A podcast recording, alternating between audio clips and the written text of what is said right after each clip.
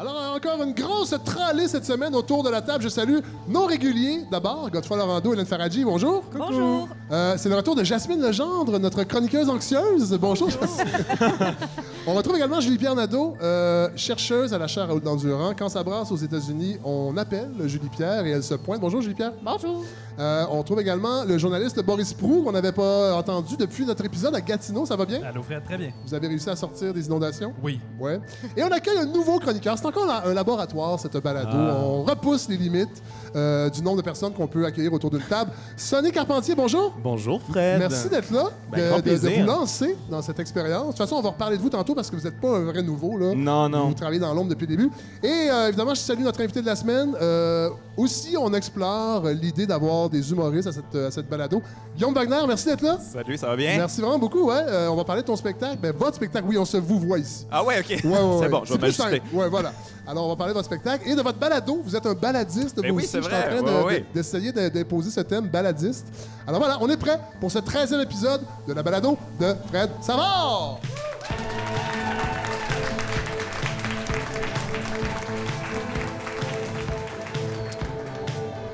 Ah oui, grosse, euh, grosse tablée, encore une fois. Euh, semaine étrange, je dois le dire, euh, pour ma part. Très étrange, en fait. J'ai eu de la misère à me concentrer, à travailler. J'ai lu euh, American Psycho. J'en ai parlé sur les médias sociaux. Je suis désolé, euh, le livre est sorti en 91. euh, donc, roman de Brett Easton Ellis, que je n'avais pas lu. Je suis passé à côté en 91. Il faut dire qu'en 91, moi, j'étais allé voir Nirvana au Fofone électrique. Alors, j'ai été sous le choc toute l'année. J'ai presque pas lu cette année-là. J'étais comme un peu en transe. Incroyable roman qui serait probablement interdit de publication aujourd'hui, puisque le personnage est raciste et misogyne. Il est surtout anthropophage, mais ça, je pense que ça passe euh, aujourd'hui pour la gauche, être anthropophage. Le problème de manger son prochain, c'est pas grave, tant que c'est bio-équitable. Bon, évidemment, euh, cette semaine aussi, ça a été une semaine étrange. On l'a bien vu sur les médias sociaux avec tout ce qui se passe euh, avec le droit à l'avortement aux États-Unis. Et c'est pour ça, Julie-Pierre euh, Nadeau, qu'on vous a invité. Ça va bien, euh, Julie-Pierre? Oui, oui, ça va bien. C'était essentiel que vous soyez là. On n'a presque pas parlé la semaine passée parce que je disais attendez, notre spécialiste, notre chercheur à la, à la chaire Raoul Endurant va venir vous en parler. Ce sera votre sujet euh, un peu plus tard. Euh, vous avez passé une belle semaine, sinon, Julie-Pierre? Oui, mais moi, c'était pas euh, le comble de mes préoccupations. Ah non? Euh, J'ai aussi suivi la situation entre l'Iran et les États-Unis, Oui. qui n'est pas sans rappeler l'escalade et tout l'argument qu'il y a eu autour de la guerre en Irak en 2003. Donc, on suit ça en ce moment. Ouais. L'Iran qui s'est à, à son tour retiré de l'accord sur le nucléaire. Donc, pas d'escalade pour le moment, mais on sent que les conseillers du président font pression pour qu'il se passe quelque chose. Oui, alors c'est une, une époque. euh, parfois, on dit que c'est une époque formidable hein, dans laquelle on vit, puis des fois, non. Euh, Jasmine Legendre, vous qui êtes anxieuse, c'est Maxime Bernier, je crois, cette semaine, qui vous a rendu un petit peu anxieuse. Maxime Bernier et un de ses candidats, euh, Oui. Ken Pereira, qui Oui. tiennent aussi des positions anti-avortement. Mais c'est incroyable, ce retour de, de se vouloir ouvrir ce débat-là. Euh, aux États-Unis, ça nous étonne pas tant que. Ben oui et non, là, on va en parler tantôt. Mais ici même. Puis on euh, se rend compte que toute la cause qu'on plaide depuis des années, finalement, n'est Ouais. pas si avancée que ça. C'est ça qui me fait un peu angoisser. J'ai Ouais. peur pour mes droits, même au Canada, parce que finalement, les Ouais. frontières, c'est peut-être plus ténu que ce qu'on pense. Oui, tout à fait. Euh, D'ailleurs, selon moi, Maxime Bernier est la preuve que le droit à l'avortement est essentiel parce que si on interdit l'avortement, les chances d'avoir plus de Maxime Bernier dans le futur sont extrêmement grandes.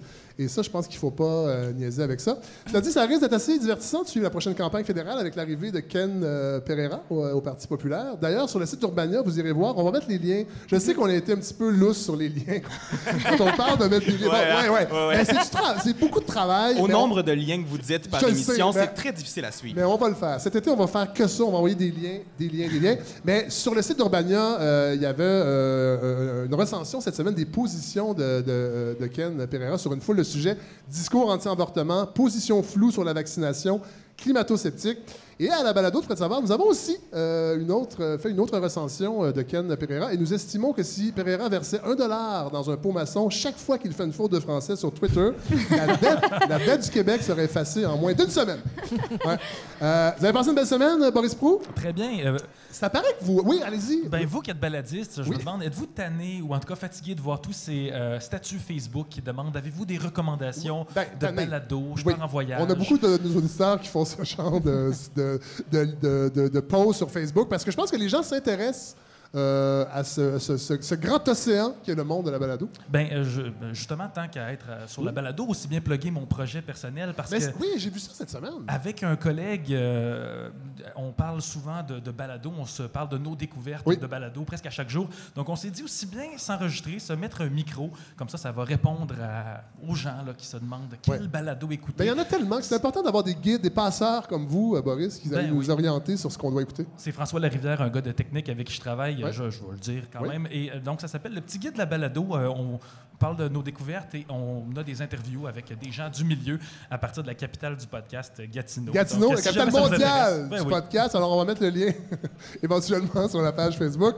Euh, Godefroy Laurando, Coucou! je ne l'ai pas dit la semaine dernière, mais vous savez, les gens l'ignorent peut-être, vous êtes le petit-fils d'André Laurando. Oui, c'était. mais les gens font des... Les gens rient de ça, mais c'est vrai. Mais je comprends pas, parce Moi, que je me semble que important. c'est- c'est très important, mais de le rappeler, de le rappeler à chaque fois. mais, ça fait bien rire. mais je pense qu'on pourrait ouvrir Ben- un nouveau livre. C'est Je suis aussi le petit-fils de Joseph Dorion, Oui. qui est peut-être un peu moins, euh, un peu moins connu. Est-ce qu'il a déjà tenu une commission sur le bilinguisme? Non, mais il, a comme te- votre, mais il a euh, tenu une quincaillerie à Oakville euh, et à Toronto, je crois.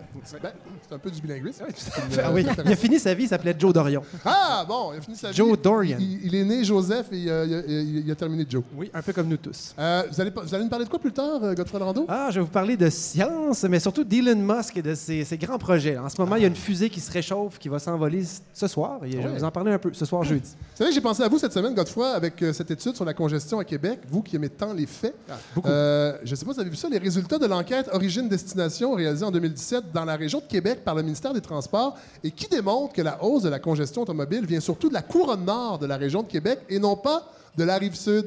Alors là, c'est un petit peu euh, fourrant hein, pour euh, ceux qui voulaient un troisième lien vers, euh, vers Lévis. C'est sûr qu'une grosse dose de fait, c'est toujours un peu fatigant pour eux. C'est fatigant. On s'enfarge dans les faits.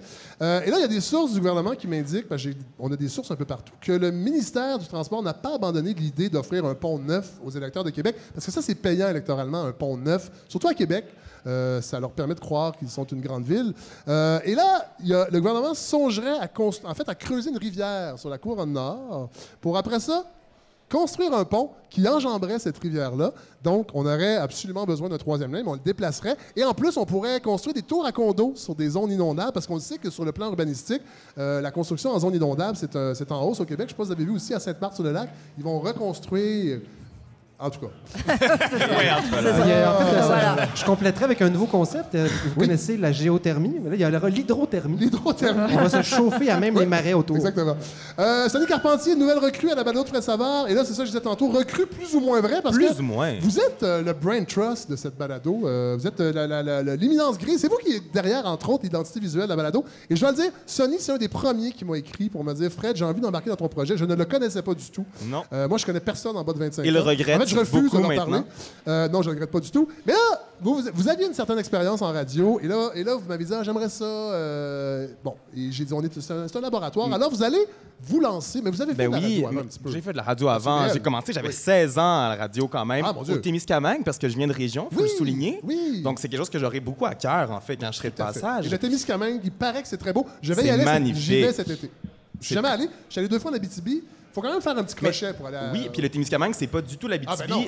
dans ce que vous allez voir et ressentir aussi, parce que Il paraît qu'il y a des fruits euh, au Témiscamingue, Il y a- alors qu'il n'y en a pas en Abitibi. il y a des fruits. Mais c'est ça, c'est déjà... C'est magnifique. Hey. Mais oui, euh, j'ai assisté au balbutiement de ce projet-là. Si vous en êtes le père, j'en suis le, la gardienne.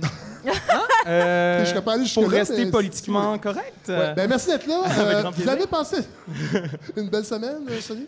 Oui, j'ai passé une belle semaine, mais j'ai été traumatisé par oui. tout ce qui se passait en, Alabama, en comme euh, tout le monde. oui. J'en parlerai pas euh, d'avortement parce que clairement, je suis pas la bonne personne en tant qu'homme pour en discuter. Mais il y a autre chose. En fait, la semaine passée, le 17 mai, c'est la journée internationale contre l'homophobie Oui. et la transphobie. Oui. Et alors que l'Alabama, euh, on pensait pas qu'il pouvait nous décevoir davantage, ben c'est arrivé. Parce que dans un réseau de télévision publique de l'Alabama, ils ont interdit la diffusion d'une émission pour enfants qui s'appelle Arthur. Ah, ben oui. C'était la 22e saison, le premier épisode.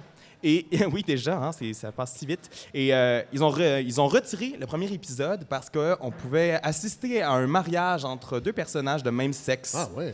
Et ils ont dit, et je cite, le réseau de télévision a expliqué qu'ils ne pouvaient pas garantir que les enfants allaient regarder l'épisode, euh, ben, ils allaient être supervisés.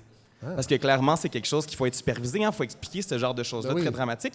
Tout d'abord, deux choses. là, je voudrais dire que c'est pas en étant témoin d'homosexualité qu'on devient homosexuel. Non, c'est vrai ça. Petit rappel, hein, 2019 quand Pas même? toujours. Bah, en même temps, hein, qu'est-ce que j'en sais? Et euh, deuxième chose, ben, c'est des personnages de fiction. Hein? Donc, Ça, euh, incroyable, le ouais. côté absurde, Ouais. ce sont deux rats qui se sont euh, Ah, ah, mariés. c'est peut-être ça qui dérangeait dans le c'est peut-être ça qui traumatise nos jeunes enfants. C'est la bestialité. C'est ça qui C'est rend... Ouais, Voilà. Ce qui veut dire que Mme Coucou, Mme Coucou, le passe-partout, n'ira pas prendre Non, ses non, vacances euh, en Donc Alabama, l'Alabama, pas très fort Ouais. quand même.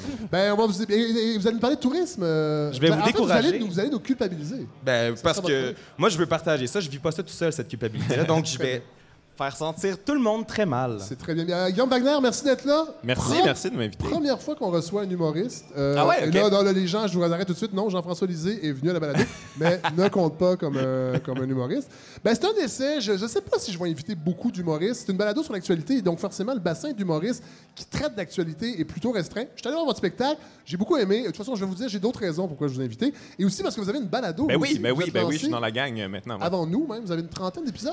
Ouais, j'ai lancé ça en septembre, Ouais. euh, septembre 2018. Et oui, euh, j'ai- j'ai j'ai toujours écouté des balados, j'ai toujours été un fan. Ouais. euh, puis euh, je pense que c'est- c'est- il y en a de plus en plus au Québec. Euh, et euh, j'avais envie de me lancer là-dedans. C'est Ouais, libre, c'est le fun. Ouais. On va en parler. J'ai même un extrait. Les gens vont pouvoir avoir euh, une meilleure idée euh, de ce que vous faites. Hélène Faradji, je termine avec vous parce que vous avez l'air d'avoir le cœur gros, euh, Ah oui. Hélène, cette semaine. Bah oui, bah évidemment, l'Alabama. Il y a aussi le Texas hein, dans, la, Oui. dans, la- dans le jeu qui est intéressant, Oui. qui propose de peut-être recourir à la peine de mort pour les femmes qui voudraient avorter. Oui. C'est d'une logique confondante. Mais sinon, bah, il y a Jean Baudin qui, est- Ah. qui a disparu aussi à l'âge de 80 ans, Oui. samedi dernier.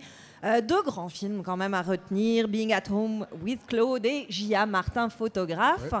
Puis bah oui, c'est toujours triste, un monument du cinéma québécois qui s'en va. Et donc pour me Mais là, on en a un à Cannes, il paraît, là, un monument du cinéma québécois. Ouais, mais il est tout jeune encore. Oui. Hein, il n'est pas parti encore. Non, Euh, on sentait qu'il y avait non, d'autres non, je- j'ai rien à rajouter là-dessus. mais je me suis dit que pour me consoler, ben, j'allais vous parler de rire. Oui. On va parler de rire pour plein plein de raisons, en plus de me consoler. D'abord, Guillaume Wagner est notre invité. Oui. Ça tombait sous le sens. Oui. Dimanche, non pardon, pas dimanche, samedi, on va savoir qui va gagner la Palme d'Or 2019. Et à moins que Tarantino fasse aussi bien que ce que la presse en dit, moi je peux vous garantir qu'il y aura 0 gramme de LOL dans la Palme d'Or 2019. Et le 2 juin prochain, c'est le gala des Iris. Gala durant lequel on va pouvoir vérifier. Ça, les iris. C'est le gala pour récompenser le meilleur du cinéma québécois. Ah, c'est les anciens. euh, L'anci- les anciens Jutras. Non, Oui. On le dit pas. Ben, on veut le dire. là. Bon, d'accord. Je pense qu'il y, a y du recul maintenant. On a du recul par rapport à tout ça. On va surtout vérifier la théorie durant cette soirée-là qui veut que durant les- la saison des récompenses, les comédies coulent à pic. Oui. Parce que vous savez que 1991 de Ricardo Troggi Oui. est le film qui a le plus de nominations, Oui. mais on va voir s'il est capable de repartir avec le trophée du meilleur film. Euh, tout ça, là, tous ces événements-là, moi, ça me donne une tempête parfaite pour se demander pourquoi, mais ô grand Dieu, pourquoi la comédie est pas prise au sérieux dans le merveilleux monde Ouais. de la culture?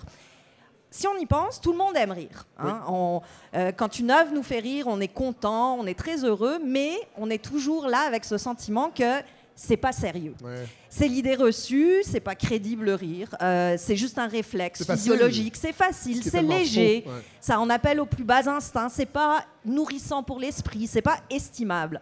Et c'est pas moi qui le dis parce que ce préjugé-là, il est inscrit dans, il nous est vissé profond dans le crâne depuis toujours et on en a régulièrement des preuves. Je vous en ai sorti quelques-unes. Oui. San Antonio, Frédéric Dard, auteur de 175 romans dans lesquels il a réinventé la langue française de façon extraordinaire, n'a jamais eu de reconnaissance autre que celle d'être considéré comme un romancier de gare.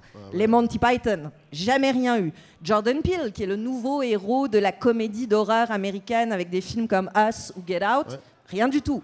Blake Edwards, un des plus grands scénaristes et réalisateurs américains de comédie, il a eu une nomination aux Oscars comme scénariste pour Victor Victoria, alors que juste avec le parti, on aurait dû lui donner les clés d'Hollywood. Ouais. Euh, tous ces hommes-là n'ont jamais rien gagné en étant drôles. La Palme d'Or, j'y reviens, elle a été donnée trois fois dans l'histoire, alors que c'est la 72e Trois fois des comédies. à des comédies, Oui. alors que c'est la 72e édition. Donc les trois, c'est Le Knack et Comment l'avoir de Richard Lester en 65, C'est Messieurs Dames de Pietro Germi en 66 et MASH de Robert Altman Ouais. en 70. Ouais. Ça fait pas beaucoup. Je pourrais rajouter The Square de, de Ruben Östlund qui est sorti en 2017, mais c'est tellement bête et méchant que j'avais pas envie de souiller ma belle liste, donc je le compte pas. c'est la même chose pour les acteurs, les acteurs, les actrices. Melissa McCarthy, actrice hilarante qui a une présence physique formidable. Elle est nommée aux Oscars pour Can You Ever Forgive Me, qui est un film dans lequel elle fait pleurer en jouant une faussaire littéraire. C'est le théorème de Chao Pantin. Chao Pantin, film dramatique dans lequel Coluche Ouais. avait réussi à gagner son César du meilleur acteur, mais qu'on n'avait jamais reconnu comme un acteur sérieux avant ça, parce que c'était un Un comique. ouais. Et ils le font tous, hein, les acteurs. Au bout d'un moment, ceux qui se spécialisent dans la comédie finissent par vouloir prouver qu'ils sont des vrais acteurs et vont donc chercher un rôle sérieux. Steve Carell, Jim Carrey, Serge Thériault dans Gar- Gasbar Blues, Whoopi Goldberg, Sarah Silverman. Mais Serge Thériaut a toujours. euh, C'est parce qu'il avait. Oui, il était dans Ding Dong, mais en tant que comédien, il a toujours quand même joué des rôles. C'est sûr. Plutôt sérieux. Mais le moment où on le reconnaît Ouais. vraiment, c'est le moment où il joue dans Gasbar Blues, Ouais, par exemple. ouais. C'est compliqué l'humour en fait. hein. Euh, même Molière disait c'est une étrange entreprise que celle de faire rire les honnêtes gens. Étrange parce que c'est un paradoxe. Euh, l'humour c'est un bienfait pour l'humanité. Il y, y a un nombre d'études incalculables sur à quel point le rire est bon pour la santé. Mais en même temps, c'est parfaitement déconsidéré dans notre société. Hélène, Hélène, je fais juste une pause parce qu'on a un spécialiste de l'humour. Spécialiste de l'humour. Qu'est-ce que vous pensez de ça? euh, Ben, je trouve- mais, c'est- mais- mais je suis d'accord, je suis d'accord avec ça. Puis je trouve ça assez étonnant parce qu'on s'entend que les premières grandes œuvres au cinéma, c'est de l'humour. Charlie Ouais. Chaplin. Buster Keaton, ça c'est des chefs-d'œuvre. Mhm. Puis euh, après ça, ça n'a jamais mais il y a le train, le train arrivant en gare, ça, c'était pas drôle. Non, c'était pas très drôle. C'était Ben, semi-drôle. Est-ce que vous sentez, en tant qu'humoriste, Ben, c'est pas la même chose. Je veux dire, moi, Non, je, baigne pas dans, de- le milieu du cinéma. J'ai l'impression qu'il y a ça aussi quand Ouais. même. Moi, mon, ami Adib Al-Khalidé, qui s'est lancé un peu là-dedans, me, me dit qu'il l'a senti. Ben, c'est sûr. de snobisme, espèce de OK, toi, euh, tu fais de l'humour. Fait que nous, on C'est fait. que c'est pas sérieux. Ouais, c'est ça. Ça C'est fait ça, pas sérieux ça quand fait c'est extrêmement sérieux. compliqué. Ouais. C'est un peu comme les jongleurs, les mimes. C'est pas considéré comme de la vraie culture, la comédie. ben là, les mimes. Et ça en est pareil. Bah, le mime Marceau, quand Oui. même. Ah, vous voyez? Oui. Qui est le seul qu'on connaît. Nommez-en un autre. Qui, était- pouvait mimer n'importe quoi sauf la modestie. Il y a, l'autre- il y a- il y a aussi l'autre là, qui parlait pas. Franchement. Un autre exemple Allez-y. aussi, c'est les Golden Globes. Les Golden Globes, où on a cette règle absurde où on distingue les prix qu'on remet aux comédies et aux drames, comme Ah ouais. si les deux n'étaient pas de la même valeur. Alors, après ça, on ne s'étonnera pas que parmi les stand-up, on retrouve les plus grands dépressifs au monde. C'est un peu normal, l'un ne va pas sans l'autre. Ce qui est paradoxal, ce qui est bizarre, c'est qu'aujourd'hui, les comiques sont partout. Ils ont leur podcast, Ouais. évidemment. Ils sont dans les médias. Ils sont au générique des blockbusters. Il n'y a pas une web série qui débarque sans son atout comique. Et pourtant, même s'ils sont là dans notre face constamment, depuis quand une comédie n'a pas vraiment été un phénomène culturel mondial? Les, les derniers qu'on a eus, c'est quoi? C'est Avengers Ouais. et c'est Game of Thrones. Qui sont pas franchement des trucs très drôles, à moins que vous considériez que laisser traîner une bouteille d'eau dans un décor médiéval, ce soit une blague de Ben, choix. le, mais médiéval, ça- le médiéval, moi, ça me fait toujours rire. mais bon, je peux- je suis pas- je- on n'est pas tant que ça dans ma gang. Alors, bon, tout ce mépris généralisé, je le mentionne, mais tout le monde le sait, hein, c'est probablement encore pire pour les femmes, parce qu'elles, elles Ouais. partent avec deux prises. Donc, un, l'humour, c'est pas sérieux, et deux, une femme drôle. C'est contre nature, Ouais. pour cette- citer Alain Delon. Pourtant, tout le monde aime rire. Euh, même les Nord-Coréens. C'est vrai que c'est agréable rire. Mais c'est agréable. On, on sous-estime le pouvoir libérateur du rire. Les Nord-Coréens, par exemple, il y a des comiques, il y a des, il y a des stand-up en, en Corée du Nord. Bon, c'est pas tout à fait idéal parce que si vous faites une blague qui déplaît, vous pouvez être envoyé dans, dans les mines de charbon. Ouais. Je vous ai sorti un article, on mettra le lien. Oui. Euh, un il, article- il est déjà là, je pense. qui est déjà là dans, dans Jezebel en 2013 sur la dure vie des comiques nord-coréens. Mais au moins, c'est la preuve qu'ils existent. Le rire, c'est universel. On le partage tous depuis la naissance. Tout le monde sait comment ça marche. Ça demande aucune euh, compétence particulière. Pour rire. Pour rire. Pas pour faire rire. Non, pour rire. peur. Pour rire, pour recevoir le rire. Oui. faut être juste et honnête, le temps peut aider. euh, en culture parce que euh, si sur le moment l'auteur comique reste un peu la douzième roue du carrosse, longtemps après sa mort, souvent on va accepter qu'il entre au panthéon. Vous le disiez, euh, Molière, Charlie Chaplin, Ouais. Buster Keaton, Woody Allen il- Ça va prendre quelques années. ça va prendre quelques Ouais. années. Mais on les considère aujourd'hui comme des auteurs essentiels de notre culture, peu importe qu'ils aient été comiques ou pas. En fait, le rire mérite qu'on reconnaisse ses vertus parce que c'est un processus cathartique hyper puissant euh, par lequel on peut exposer toutes sortes de souffrances, d'angoisses, de problèmes divers et variés. Jasmine, je vous invite à rire, ça va vous aider dans votre processus contre, contre l'anxiété. Non, mais je prends par exemple le succès récemment de, de la série à Radio-Canada, Lâcher prise. Oui. C'est une comédie sur le burn-out et Tout ça fait. fonctionne très bien. Euh, Us de Jordan Peele, c'était un peu la même chose. On exorcise par le rire la peur de voir les, les- les États-Unis se transformer en grande fête de suprémacistes blancs. Par contre, Us, vous le verrez toujours catégori- catégorisé comme un film d'horreur, jamais comme une ouais. comédie, alors que les, les deux sont à peu près à part égale. Si on se rappelle de notre euh, petit Brecht illustré, c'est le principe de la distanciation qui est à l'œuvre dans, euh, dans le rire. C'est un relâchement qui permet un soulagement. Si je prends l'exemple de nos angoisses utérines du moment, là, qu'on est plusieurs à partager, bon, vous avez deux choix. Soit vous regardez La Servante écarlate, Oui. troisième saison qui arrive d'ailleurs euh, début juin. Il n'y a, pas meilleur teaser que la situation politique en ce moment. Vous êtes terrifié parce que ça vous met le nez dedans. Mais vous pouvez décider de regarder la comédie Obvious Child, qui est absolument charmante, réalisée par Gillian Robespierre avec Jenny Slate, qui raconte l'histoire d'une jeune stand-up qui tombe enceinte après un one night, et qui évidemment va se poser la question de l'avortement. Mais qu'est-ce que ça fait quand vous regardez ça? Ça met l'angoisse à distance en riant et ça vous permet de re-respirer à nouveau, ce qui n'est pas si mal. La comédie, en fait, ça permet d'aborder beaucoup de choses qui restent refoulées, qui restent cachées. Euh, et quand c'est fait avec talent, ça permet même d'être révolutionnaire, carrément. Ça libère une parole, c'est porté souvent par l'idée d'une revanche sur les puissants, contre l'ordre établi, contre les différentes oppressions. Oui, une joke de pète, ça fera toujours rire, mais on peut aller plus loin que ça. La comédie qui mérite qu'on se batte pour qu'elle qu'elle devienne un joyau de notre patrimoine culturel, ben, c'est celle qui suscite la réflexion, qui s'approche presque de la, la philosophie, Ouais, qui provoque un changement d'attitude. C'est par exemple pour ça qu'on aurait bien besoin d'une grande comédie écologiste. Ça pourrait aider. Alors, j'ai donc eu envie qu'on se demande ben, pourquoi c'est pas pris au sérieux puisque c'est si bénéfique, puisque c'est si important? Je crois qu'il y a trois réponses. Euh, D'abord parce que ça fait vendre beaucoup. Beaucoup, beaucoup. Les spectacles, les films, la littérature, y a il y a un tabou, ben, pas un tabou, mais il y aurait un- on, on regarde de haut les films qui vendent beaucoup tout le temps, dans le fond, un petit peu. entre autres, mais ce que ça fait, c'est que plus ça met des vedettes de l'humour de l'avant, plus ça fait vendre, plus on a de chances de Ouais. faire vendre. Et c'est un peu comme le McDo, c'est le cercle vicieux, c'est-à-dire que on veut de plus en plus vendre, donc on met de plus en plus d'humour et on nivelle cet humour par le bas pour essayer de faire rire le plus grand monde. Donc Ouais. souvent, on se repose sur les gags physiques. Ouais. C'est ce qui va être utilisé le plus souvent. Euh, Et le McDo goûte drôle aussi. le McDo peut être très Ouais, drôle. ouais. euh, ouais, c'est ça. Pas pour les employés, Non. par exemple. Euh, si je prends l'exemple de la mort de Staline de Armando Iannucci, qui est un auteur comique absolument génial, ben, ça a fait zéro de box-office. Ah Parce- ouais. ben, voilà, parce que c'est pas tout à fait ce qui permet de vendre. La deuxième euh, raison, à mon avis, c'est parce que les auteurs comiques font pas nécessairement l'effort de vouloir faire plus que divertir. Euh, souvent, ils vont reculer plutôt que sauter et ils vont vouloir rentabiliser leur nom, leur popularité, Ouais. leur charisme de gens drôles, plutôt que de se mettre au service d'une écriture comique qui attaquerait plutôt que réconforterait.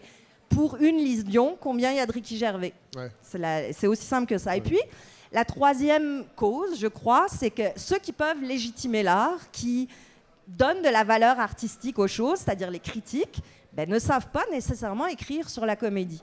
Il y a des grandes analyses universitaires sur Billy Wilder, Ernst Lubitsch, même Judd Apatow, mais de la critique au jour le jour, il n'y en a presque pas parce que c'est hyper difficile. Comment vous voulez expliquer que quelque chose est drôle Ouais.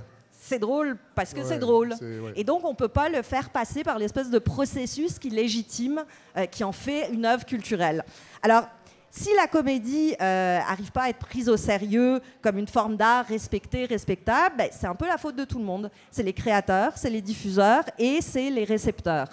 Tout le monde doit y mettre du sien, je pense, pour que les comédies restent et marquent, parce que c'est important. C'est plus qu'important, on en a besoin. Et je vous ai même inventé un nouveau dicton Ah! pour remplacer l'atroce dicton femme qui rit à moitié dans son lit, qui est terrible Oui. et que je ne veux plus jamais entendre. Peuple qui rit à moitié en route vers la démocratie. Ah, merci, Hélène Faradji. Plaisir.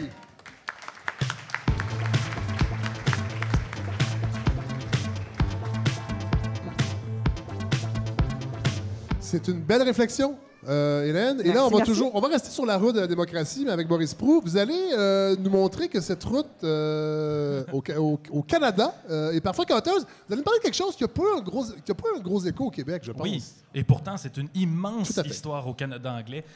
J'ai nommé Mark Norman ou l'abandon de la poursuite contre le vice-amiral Mark Norman. Vous avez vu ça passer, Oui, pas? fait. C'était il y a deux semaines à peu près. Parce que, et oui, pas plus tard qu'il y a deux semaines, il y avait un procès à Ottawa. On n'entendait pas beaucoup parler ici au Québec. C'était en fait l'enquête préliminaire de Mark Norman, donc numéro un de la marine canadienne, numéro deux Ouais, de l'armée, euh, qui était accusé d'abus de confiance. On lui reprochait d'avoir euh, donné des informations aux médias et aux chantiers maritimes Davy à Lévis sur un important contre-navire. Et je me suis dit que si j'en parlais pas à la balado, Fred, je pense que personne allait en parler ici. Donc euh, voilà, faisons l'exercice. Au moment de m'asseoir pour écrire ma chronique, je vous avoue que j'ai trouvé ça un peu indigeste comme sujet. Mais ça, ça semble aride, mais ça ne l'est pas tant que ça quand, quand on s'y penche. J'aurais pu faire comme les panélistes euh, qu'on voit à la télévision qui Ouais. disent euh, ce sera un coup dur pour les libéraux de Justin Trudeau lors Ouais. des prochaines élections fédérales. Mais non, Ouais. hein, euh, faisons pas ça. On est en balado ici. Oui. On est là pour essayer des choses. Allons ailleurs. Donc, pa- parce que je veux rendre le sujet un peu plus hop la vie pour essayer un minimum d'avoir la chance là, d'obtenir euh, la- la- l'attention des- Oui. des, gens ici. Mais il y a de euh, l'alcool ici. Il y a- il y a des gens dissipés, euh, Boris. Ne vous arrêtez pas à ça. Je vais vous présenter un certain nombre de fun facts sur ce nouveau scandale fédéral. J'ai nommé l'affaire Mark Norman. On est prêt? Oui. Premier fun fact. Je suis allé voir ce qui a été écrit là-dessus et dans le devoir, il y a eu quatre articles écrits sur l'affaire Mark Norman en 2019. Quatre. Pourtant, c'est le journal le plus politique Oui. du Québec, je crois. Là, Oui. Le National Post de Toronto. Vous êtes prêts? Une centaine d'articles. Ah, ouais. Articles, chroniques, là, tout ça mélangé. Ah, Il ouais. faut dire qu'ils ils suivent cette affaire-là depuis Oui. euh, le jour 1, là, euh, mais quand même, toute une différence de couverture. C'est un sujet donc beaucoup plus important en, en anglais, aussi beaucoup mieux suivi dans le milieu conservateur. Ouais. Pourtant, ça devrait nous toucher ici. Euh, Davy, la- le chantier maritime Davy, c'est Oui. à Lévis. Moi, je viens de Lévis, Fred, saviez-vous? Premier fun fact, le chantier maritime de Davy est construit sur la terre de mon ancêtre Jean Guillet à Lauson. Ah. C'est- ouais, pas des blagues. Source- c'est un fun fact. la source, c'est mon, mon grand-père Yves. Euh, et euh, sachant ça, vous de- vous vous êtes peut-être dit que j'allais être au courant de- du moindre détail de la stratégie navale canadienne. Ben, vous auriez tort, Fred. Ça m'est passé 100 pieds au-dessus de la tête, comme à peu près euh, tout le monde Oui. que je connais. Jusqu'à temps que j'écrive un article là-dessus, parce que, fun fact, je suis allé le voir au tribunal, Mark Norman. Ben voyons! Ben oui, dans une journée d'audience en enquête préliminaire à Ottawa l'an dernier, parce que, euh, bon, j'écrivais euh, dans, dans les journaux. C'est votre métier, vous êtes C'est journaliste. mon métier et je l'ai vu, je l'ai même pris en photo. Je, je me suis fait avertir parce qu'en Ontario, on n'a pas le droit de prendre euh, des photos Ah euh, dans le couloir du tribunal, sachez-le.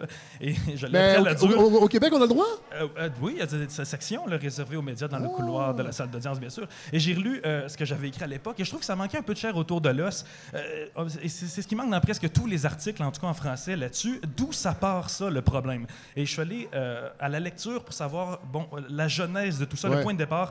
Pourquoi un vice-amiral, un numéro 2 de l'armée canadienne, euh, et c'est de ça qu'on l'a accusé, là, aurait été tellement en beau fusil contre le gouvernement Trudeau qu'il aurait passé des informations comme ça, un chantier maritime, Ouais. à des- journalistes. La genèse de cette affaire-là, et j'ai émergé de mes lectures avec la réponse suivante. Fun fact, tout ça part d'un incendie sur un bateau. Encore? On est à Hawaï, euh, oui, à- en 2014, un bateau canadien, le NCSM euh, Protecteur, qui passe au feu. C'est un navire euh, ravitailleur canadien, le dernier encore bon, qui était construit en 1969. C'est pas un traversier? C'est un ravitailleur. Donc, euh, à- bref, à partir de ce moment-là, nos ravitailleurs, nos, nos bateaux canadiens se, se ramassaient sans ravitailleurs. Oui. Euh, ils avaient besoin désormais d'appeler euh, pour chaque plein là, le ravitailleur d'un autre pays allié. C'est comme s'il fallait appeler quelqu'un d'autre de la balado pour remplir votre veste. Dégueulasse. Vespa, Fred, à chaque fois, Ouais. vous trouveriez ça un Avec peu lourd. la licence super, Et euh, ouais, en une 2015, italienne. qui annonce que le, le euh, euh, N- NC NCSM en français, protecteur, euh, allait à la ferraille, et ben nul autre que le vice-amiral Mark Norm- Norman qui commande maintenant une flotte avec exactement zéro navire ravitailleur. Donc un peu dans le trouble. Là, vous vous dites peut-être, facile de construire un bateau, ça fait quoi, cinq ans de ça? Ouais. Ben, euh, euh, on aurait dû euh, peut-être en construire plein de, de- de bateaux depuis cette époque. Ben ça, ça serait mal connaître la stratégie nationale de construction navale du Canada, qui vise ce qu'on pourrait appeler une dérape. Là, j'entrerai pas dans les détails parce que c'est un peu long, mais en gros, nos navires sont vraiment vieux, 36 ans d'âge moyen. En temps normal, un bateau, ça dure quoi, 20, 30 ans? Bref, euh, il est vraiment venu le temps de les remplacer. Mais quand on a passé les contrats, là, on est en 2011, le chantier Davy à Lévis, qui est le plus gros chantier au Canada, ben, il est en faillite. Donc, à ce moment-là, le gros des contrats, pour l'Atlantique est allé euh, au chantier Irving en Nouvelle-Écosse. Oui. Irving, C'était le gouvernement euh, de Stephen Harper qui était au pouvoir Stephen. Harper, Oui. 2011. Oui. Euh, Irving, une petite entreprise familiale. Fred. Hein? Une compagnie qui contrôle à peu près tout en Atlantique. C'est une parenthèse, mais le Courrier international a publié en avril là, un texte d'Alain Deneau intitulé La famille Irving, un féodalisme canadien. C'est incroyable, non? oui. Allez lire ça, Oh ils ont tout. Mais là, je m'écarte. C'est le temps d'un- nouveau fun fact, vous aviez oublié. hein. Depuis que le chantier maritime de Davy est relancé, il existe l'Association des fournisseurs du chantier Davy. Et euh, cette association- euh, cette association-là est sur YouTube. Et elle n'est pas très contente qu'on ait choisi de faire construire presque tous les bateaux de guerre en Nouvelle-Écosse au lieu d'au Québec. Elle produit des vidéos pour carrément bitcher le chantier maritime Irving. On peut écouter. Quand le directeur parlementaire du budget s'est rendu compte que quatre chantiers navals allemands parmi les meilleurs au monde ont travaillé ensemble pendant cinq ans pour construire un navire selon le même design, il a vite compris qu'il serait impossible de faire construire des navires de soutien interarmés dans un chantier dont l'expérience était limitée à de petits remorqueurs. C'est un peu comme assembler une voiture dans une usine à vélo. On peut y arriver, mais ça va être cher, long et pénible. Et c'est ce qui est arrivé. Ouais, L'Association des fournisseurs du chantier des vies qui se tâche un Ça peu lousse. dur. là. Ouais, qui se tâche un peu lousse sur Irving. On n'est pas dans la bienveillance Non. ici. hein, Mais en Non. gros, ce qu'on reproche à Irving, hein, c'est d'être trop cher, de ne pas avoir d'expérience, de ne pas livrer selon les échéanciers. Bref, de juste être pas bon. Oui. Euh, par exemple, depuis que les contrats sont accordés, là, ça fait sept ans, Irving a réussi à livrer exactement, vous êtes prêts? Zéro bateau. Oh! Zéro, pas aucun. Bref. Ils ont fait patate. Ça part bien. Hein? Euh, Entre-temps, les bateaux canadiens ben, sont sans navire de ravitaillement. Le temps passe. 2015, on est en année électorale. Stephen Harper, il doit se faire élire, Oui. surtout dans la région de Québec. Et euh, il se dit que les navires ravitailleurs commandés ben, seront, seront peut-être jamais prêts. Mais la marine en a vraiment, vraiment besoin d'urgence. Donc, il décide de passer tout de suite une entente avec Davy pour faire adapter un porte-conteneur qui deviendrait là, tout de suite un navire de ravitailleur de secours. Finalement, pour notre marine, ça coûte un peu moins de 700 millions de dollars. Davy achète un porte-conteneur, l'amène à Lévis, se prépare à le transformer en bateau militaire. Et tout ça là, avant que Irving, évidemment, réussisse à construire son tout premier bateau, je le rappelle. Et là, Irving s'était mis euh, dans la tête de tout faire pour empêcher que le gouvernement euh, fasse, euh, aille jusqu'au bout avec Ouais. cette entente-là pour le navire de secours. Et c'était possible parce que le premier ministre avait encore euh, besoin d'approuver ce contrat-là. Ouais. Et là, on est à peu près au moment de l'élection de 2015. On connaît le résultat. Justin Trudeau a été élu par les Canadiens et un député, entre autres, dans son équipe, qui est devenu ministre très important et qui vient justement à côté de chez les Irving. J'ai nommé Scott Bryson. Ah, ça tombe bien. Et oui, et là, le nouveau gouvernement, justement, se met à se demander en secret, bien sûr, entre eux, on a-tu vraiment besoin de ça si rapidement, un navire ravitailleur? C'est pas si pire, euh, à- appeler pour euh, se faire ravitailler. Et c'est là que, bang, novembre 2015, la CBC rapporte que le deal avec Davy pour un bateau ravitailleur par intérim est compromis. Le nouveau gouvernement Trudeau se prépare à payer subtilement les 89 millions de dollars en pénalité pour prendre le temps de regarder si on peut laisser la marine sans ravitailleur encore un peu plus longtemps. Et cet article-là avait des sources. Et là, Justin Trudeau entre dans une Oui. furie sans nom. Ça a été révélé la semaine dernière dans le Globe and Mail.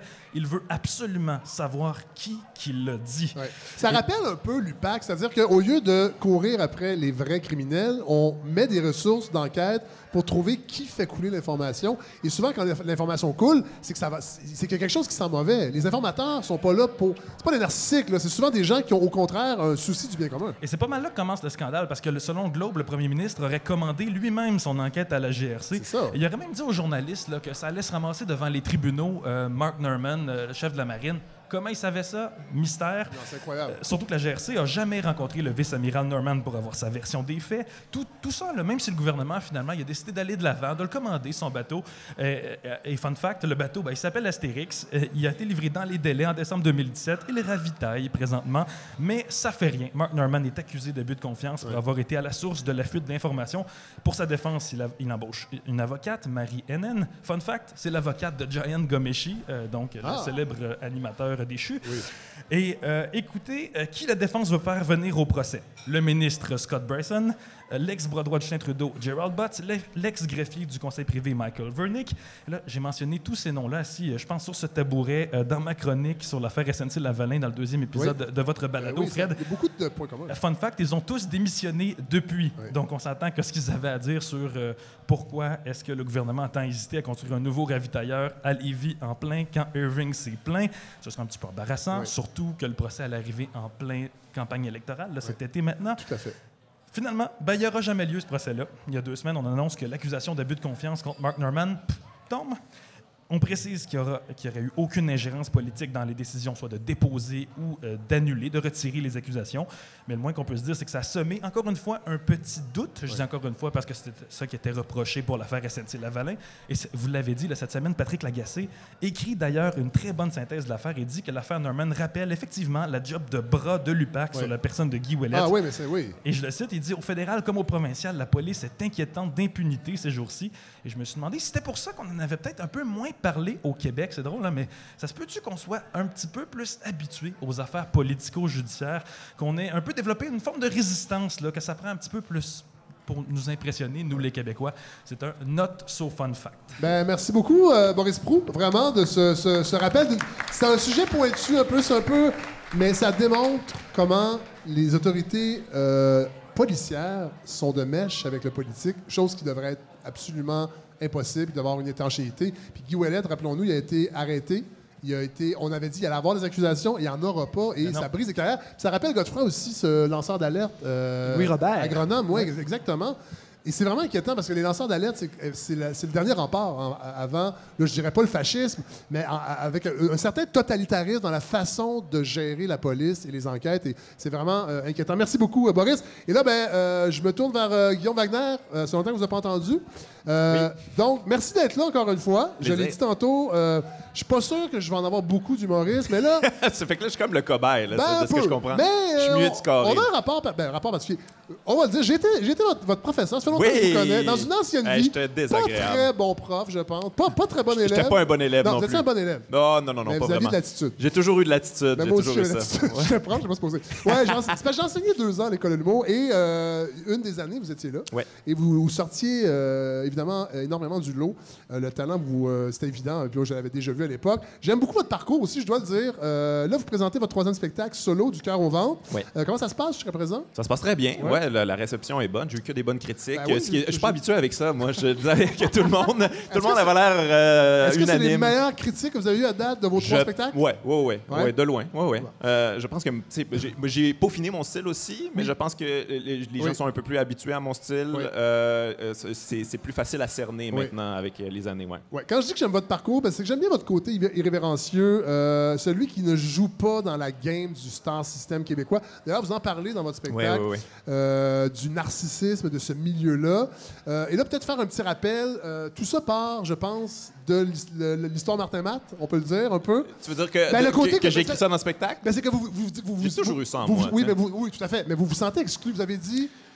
Vous, vous revenez sur ces événements-là sans le dire un peu. En tout cas, moi, je l'ai senti en tant que spectateur. Ouais. Et ça, vous sens- avait, ça vous avait aliéné un peu euh, le milieu. Ouais, ça c'est sûr, mais, mais je me suis jamais senti exclu. Tu sais, je veux dire, j'ai une grande part de responsabilité là-dedans. Je me suis toujours senti comme un peu comme le loup dans la bergerie, Ah ouais, en hein? fait. Là, puis j'ai pas aucun problème avec ça. C'est comme, j'ai toujours l'impression comme, ok, vous m'avez laissé rentrer, mais vous auriez peut-être pas dû. mais mais il n'y a pas un peu de, de, de, de- de- pas de sabotage là-dedans, mais on Oui. sait qu'en faisant ça, Il y a un peu d'autodestruction dans ce que je fais quand même. Il y y a quelque chose d'assez kamikaze euh, où j'ai toujours. euh, j'ai de la misère à pas y aller. Ouais. Moi, quand je le vois, quand je, je- je- vois des choses que je trouve épouvantables dans, Ouais. dans ce milieu-là, Ouais. euh, je suis pas celui qui va fermer sa gueule pour avoir Non. une job plus tard. et, Mais- et vous avez l'impression que ça a, est-ce que ça, ça a un impact sur votre Ben carrière? oui, ça a un impact. Ouais. Ça a un impact, 100 Puis je veux dire. On a euh, des je- exemples. là. Non, ben je, je, peux- je peux pas nommer, genre, euh, exactement là, de où que j'ai été barré, Ouais. mais je, suis barré à des endroits. mais on le quand sent, même. ça, hein, Ouais, ouais, on le sent. On le sent. Mais c'est pas grave parce que c'est souvent pas des endroits où j'aurais voulu travailler de toute manière. Puis moi, j'ai toujours fait du stand-up parce qu'on est libre sur scène, on peut faire ce qu'on veut, on peut dire Oui. ce qu'on veut. En faisant des balados aussi, on est libre, Oui. euh, on n'est pas, on n'est pas euh, regardé par des avocats. Oui, ça. mais ça prend des revenus aussi. Oui, ça prend un des humoriste, revenus, ça va? Ouais, un humoriste, c'est ça. C'est, c'est une, des, une, une des voies où tu peux être complètement libre encore. Et euh, euh, je compte utiliser ce- cette voie-là. Tu sais, Ouais. si, si, euh, si je suis libre, euh, puis euh, je fais, je- je- j'essaie, de plaire à tout le monde, ça, ça donne rien.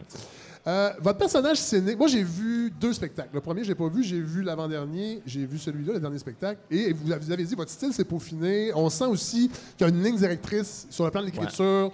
qui alors que le deuxième spectacle, entre autres, on ratissait large. Ouais, on- on- on- vous, jongle- vous jongliez avec des grenades un petit peu. Ouais, c'est ça. C'est me regarder jongler avec des grenades. Il va-tu Ouais. échappe? Oui, il n'échappe.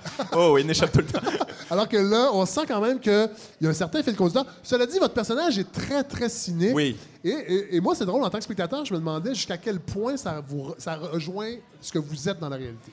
Euh, c'est- c'est- mais moi, je considère qu'un personnage scénique, c'est toujours euh, nous fois 10. Ouais. Euh, donc, oui, je suis ça dans la réalité, mais beaucoup moindre. Là. Ça serait un peu lourd, avec honnêtement. euh, d'un enfant. Ouais, c'est ça. On peut pas être cynique avec un enfant. Je pense que non. c'est- Cela assez- dit, dans la- les, les articles qu'on a lus, que j'ai lus avant d'aller voir votre spectacle, on- j'avais l'impression que la paternité allait prendre plus de place Ben, dans, ça, dans le spectacle. Ça, c'est. euh, c'est- Souvent, les médias, c'est comme ça. Ils, ont Ouais. décidé, ils décident d'une ligne directrice. Là, ah, là, la paternité vous a changé. Ouais. Ben, pas tant, mais peut-être un peu si vous voulez. Ah oui, fait que ça, c'est c'est ça le titre, finalement. tu sais. Fait que oui et non.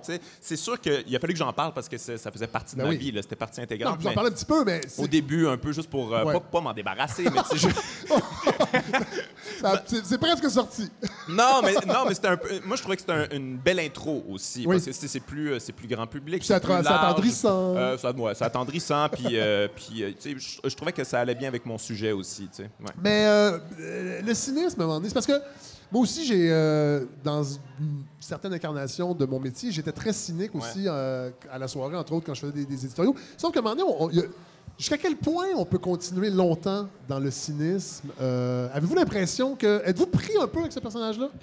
Oui, oui et non. Mais tu sais, c'est, euh, dans ce spectacle-là, de, un peu de sortir de ça aussi. Ouais. À la fin du spectacle, j'essaie de. C'est pas des solutions parce que j'ai pas la prétention d'avoir des solutions Ouais. à quoi que ce soit, mais j'essaie de donner des pistes de, de- de petites rébellions. euh, j'essaie d'être un peu plus positif, de terminer sur un message un peu plus euh, humaniste, Ouais. ouvert. Euh, mais on s'entend, c'est un petit euh, Oui. 10 minutes à la fin. Et tout le reste, des fois, peut être un, un peu. Mais je joue avec ça aussi. Des fois, je vais trop loin là-dedans, puis, puis je l'accuse, le fait que je suis extrêmement cynique. Mais c'est difficile de pas l'être, le gang. Je vous écoute depuis tantôt. Là. Ouais. On parle, on réouvre le débat de l'avo- de l'avortement, euh, euh, de toute l'espèce de débat sur la laïcité, puis tout ça. Moi, des fois, je suis comme, ah, OK. Sauf qu'il y a une différence. Vraiment. Non, mais moi, je vois une différence entre la- la- la- le cynisme et l'indignation. C'est-à-dire Ouais. que je pense que c'est important de conserver sa capacité de s'indigner. Mais le cynisme, à un moment donné, quand il prend trop de place, c'est qu'on fait, on fait rien. Quand on est cynique, là, on- n'est pas dans l'action. On, on critique tout. Tout est de la merde. Euh, Ouais. et, et- et- moi, j'ai- moi, en tout cas, j'ai une réflexion beaucoup par rapport à ça dans mon Ouais, ouais, je travail. comprends. Euh, d'essayer de me détacher de ça, le cynisme, et d'aller. ben, où, où aller après ça, ça, c'est une, une autre question. Mais je trouve que le cynisme, il y a quelque chose de destructeur là-dedans. Mais moi, j'aime beaucoup le cynisme dans la racine du cynisme. là. Diogène, Ouais. moi, j'adore Diogène. Moi, je trouve ça, je trouve ça un beau cynisme, Ouais. ça, t- où les gens, ils se prennent au sérieux, ils ont leurs concepts, leurs idées, leurs théories, et lui il arrive. euh, c'est souvent des blagues aussi, fait. Diogène, là, puis il vient détruire ça. Ouais. Puis il était dans l'espèce de simplicité volontaire, Ouais. dans, dans essayer de, d'être dans la pureté de, de, de, de son être, Ouais. dans une recherche aussi. Fait que je- je pense que le cynisme, il faut qu'il soit actif et non passif. Ouais. Quand il est passif, et, euh, là, on est, on est tous morts. Ben, c'est ça, Ouais. on, fait, on fait plus rien. Euh, dans votre spectacle, bon, il y a quelques thèmes qui sont abordés. Vous êtes très dur envers la génération, euh, ben, votre génération, Oui, les oui, milléniaux. Ça, j'avoue que j'aimais ça. Euh, par rapport aussi à leur relation avec les médias sociaux. Oui. Euh, et il y a le mouvement MeToo également qui vous a inspiré. ouais. Euh, une bonne partie de votre spectacle. Et là, au devoir, vous disiez, euh, dans vous parliez de votre spectacle, je leur dis aux gars, vous pouvez être autre chose que des robots virils, vous avez plus de potentiel que ça, vous avez le droit d'avoir plus que deux émotions. Et là, vous développez dans votre spectacle cette idée du viking intérieur. Ouais. Parlez-nous un peu de ce- ce- ce- ce- cette idée-là qui est très intéressante. Ben en fait, c'est que moi, je sais que mon style d'humour s'appelait beaucoup à des. Ouais. Puis là, je veux pas utiliser le mot douchebag, mais bon, il est sorti quand même. mais non, mais tu sais, c'est pas un mot pour moi euh, qui veut dire grand-chose, de toute manière, mais, euh, mais c'est ça, je plais à des gaga, puis Ouais. euh, tu sais, j'ai un humour assez vulgaire, euh, viril, entre guillemets. Ouais. Puis je sais qu'ils m'écoutent, ces gars-là, puis je me suis dit comme, tu sais... Souvent, c'est ces gars-là qui sont problématiques, puis euh, ils m'écoutent, puis ils me respectent, entre guillemets, fait que euh, ça serait peut-être le fun que je leur passe un message euh, qui sont pas obligés d'être ça, parce que c'est emprisonnant, là, être ça, tu sais, Tout à être, euh, tout- un- une espèce d'idée de virilité, de masculinité toxique, de, de t'as pas le droit d'avoir de sensibilité, t'as pas le droit d'exprimer tes émotions et tout ça. Veux dire, T'es pas obligé d'être ça, puis en fait, je le sais que t'es pas heureux là-dedans, fait que tu peux, tu peux être qui tu veux, en C'est fait. vraiment intéressant. Hélène, euh, Ouais, ben, je me demandais, est-ce qu'il y a une part de frustration à savoir que c'est votre public? Non, moi, ça- ça a toujours été un but. Pour vrai. Moi, j'ai, moi, j'ai jamais eu envie là, de parler à, à, à- à des gens comme moi, en fait, un peu plus de gauche, un peu plus informés. Tout ça. Moi, je sais qu'un spectacle d'humour, surtout au Québec, tu t'en vas en région. Tu vas le jouer en région. Et moi, c'est ça mon public. C'est ces gens-là que je rencontre, puis j'ai envie de parler à ces gens-là. Fait que c'est toujours de la vulgarité. Il y a toujours. euh, intéressant. de- puis Il y a quelque chose de, de- de courageux d'une certaine façon parce qu'il y a, y y un certain risque Ouais. de s'aliéner Ou en tout cas, de, de- de rebuter un peu ce J'ai public jamais voulu prêcher aux convertis, puis je sais qu'on me l'a beaucoup reproché, mais j'ai toujours la démarche inverse de- de- d'essayer de, justement, d'aller les... Comment on va chercher ces gens-là avec des sujets qui, à la base, sont pas d'accord. Puis ça qui est fort de l'humour, c'est qu'avec un rire, tu peux créer un consensus, là, bon, il est pas long, là, mais pendant une joke, tu peux... Tout le monde est de ton bord, tout le- même s'ils sont pas d'accord avec ton opinion, euh, ils sont quand même... Ils vivent un moment commun, puis ça peut... ça peut euh, Il y a peut-être des, des graines qui peuvent germer, tu sais. Mais ça, oui, en même temps, vous, vous parlez de, de- cette capacité-là du rire, mais vous avez aussi, euh, et, je, je- je me réfère au même euh, article dans Le Devoir, où vous avez lancé une autre phrase très intéressante. euh, on est bon, les humoristes, pour enlever de l'impact à un sujet grave. Ouais. Là, vous parliez de, de l'affaire Roson. Ouais. Euh, Peut-être nous mettre en contexte un peu. euh, parce que Ben, vous parliez d'un gala, en fait. Moi, avez- j'avais fait un gala à un moment donné, puis je veux dire, ces histoires-là circulaient sur, euh, sur Gilbert Rozon, euh, mais je veux dire, on n'avait pas de preuves non plus, mais en même temps, c'est des affaires qu'on entendait, Ben oui. Puis, euh, puis on m'avait présenté dans un gala juste pour rire, je faisais tous les galas juste pour rire cette année-là, j'étais partout, puis... Avant on- d'être. Avant d'être euh, persona non grata dans le milieu. genre. puis, euh, puis on m'avait présenté en disant comment, on sait pas avec qui. Il a probablement couché avec Gilbert pour être sur tous les gars-là. Puis, euh, puis euh, j'avais fait une blague, j'avais improvisé, j'avais dit ouais, ouais, tu sais, il, il a essayé, mais tu sais, il m'a fait des attouchements, mais bon, il m'a donné un 100 000 en dessous de la table, puis c'est réglé parce qu'il y avait des, des rumeurs de ça. Puis Ouais. là, je me trouvais bien drôle, bien punk, bien edgy. Puis là, après Ouais. ça, j'ai repensé, je me disais, mais pourquoi j'ai fait ça? Puis lui, il a trouvé ça drôle, là. Ben lui, il est oui. en coulisses, c'est très drôle. Oui. puis là, j'ai fait, OK. Tu sais, ça peut être extrêmement irresponsable, des fois, des jokes comme ça, où là, tout le monde, tout d'un coup, rit d'un truc qu'on connaît. Ah, ah, ah, ouais, Manoir Rouville Campbell, là, OK, on sait de quoi tu parles, puis tout ça. Puis ça peut vraiment amoindrir des, des- des sujets qui sont extrêmement graves. Et c'est des réflexions que j'ai euh, souvent, ouais. C'est vraiment intéressant, euh, Guillaume Wagner, cette réflexion-là. On va aller écouter un extrait. Et là, j'ai demandé à votre, euh, à votre équipe euh, de production un extrait du, de- du spectacle actuel. Il n'y en a pas. On n'est pas tête. Il n'y en a pas. C'est correct. On va mettre les liens sur la page Facebook. Non, j'ai quand même un extrait. Je veux quand même que les gens, parce que vous n'êtes pas non plus le plus connu des humoristes encore. Moi, je m'en rends compte, malheureusement, parce qu'il y a beaucoup de gens qui disent Ah oui, tu vois, Guillaume, mais j'ai jamais vu son spectacle. Alors, j'ai pensé, j'ai un, un extrait de l'autre spectacle euh, où vous étiez un visionnaire d'une certaine façon et ça donne une idée du ton euh, de l'humour de Guillaume Wagner. C'est un article sur Michael Jackson dans lequel il disait combien d'argent que Michael Jackson avait donné à un enfant pour pas qu'il poursuive en cours. Sais-tu combien d'argent que Michael Jackson a donné à juste un kid pour pas qu'il poursuive en cours? 23 millions. 23 millions! C'est plus que ce que je pensais. C'est un gros montant quand même, 23 millions. Parce qu'un enfant, sais, il fait faire des souliers, c'est quoi? 15 cents un doigt des 23 millions. Tu sais, Il y a une différence quand même, il y a- un gap. Là, tu sais. Oh, ça fait un fret. OK, ça fait un fret. oui, oui. Non, non, mais je comprends. Je comprends pourquoi ça fait un fret. Et, et j'ai réalisé aussi récemment que ça faisait un fret aussi parce que tout le monde est au courant de ça. C'est pas le 23 millions, mais tout le monde était au courant que Michael Jackson a des problèmes avec les enfants et il y a personne qui a rien fait. Hein? Il y a personne qui a boycotté Michael Jackson. Et la raison est très simple, c'est que c'est Ça, c'était en impossible 2000 de boycotter Michael 2015. 15. Ouais, ouais, ouais, ouais. Mais il y avait déjà. euh, Oui, oui. C'était basé sur euh, des articles que j'avais lus. euh, ben, il y avait, bon, il avait payé en dessous de la table. Ouais. c'est ça. C'était Oui, oui, mais quand 22, même. 23 millions. Ouais, ouais. Et, et vous sentiez déjà à l'époque dans la salle que Ben ça- oui, puis même encore aujourd'hui, Ben ça, oui, ça ben me oui. fascine. Pareil, Oui. moi, je l'ai vu, le, le documentaire, puis, euh, puis après ça, tu vas voir sur, euh, sur Internet, les réseaux sociaux, les gens, euh, non, non. Euh, wow. moi- je l'aime. Ouais, ben c'est ça, c'est assez fascinant quand même. Puis, euh, puis ouais, je pense que ça peut bien décrire mon humour, ce genre d'affaires-là. Mais j'aime jouer dans les malaises. Ouais, puis, tout à fait. euh, ouais. On a un autre point, on a un point commun aussi. Vous avez choisi la balado comme mode d'expression Ouais. à part la scène. Euh, le déclic s'est fait où? Vous l'avez dit un peu en, en- en intro de, de tantôt là, mais Ben, en fait, euh, c'est que je trouve que l'humour, c'est euh, c'est extrêmement démagogique quand même. Tu sais, on n'a pas le choix de faire de la démagogie Ouais. on fait de l'humour, on fait des exagérations, on fait des liens boiteux. euh, Je veux dire, c'est puis euh, c'est pas nuancé.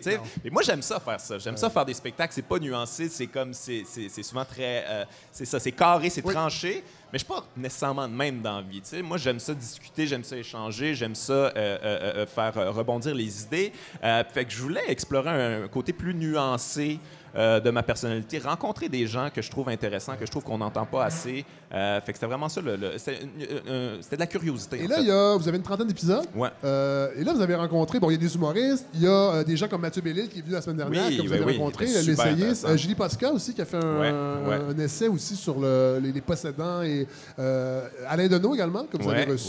ça je trouve ça intéressant. On va aller écouter un extrait. J'ai préparé un extrait pour qu'on donne une idée parce que c'est un autre style de balado que ce qui se pratique ici. Alain Deneau, bienvenue euh, à mon podcast. C'est vraiment un honneur pour moi de, de vous recevoir. En fait, on peut se tutoyer.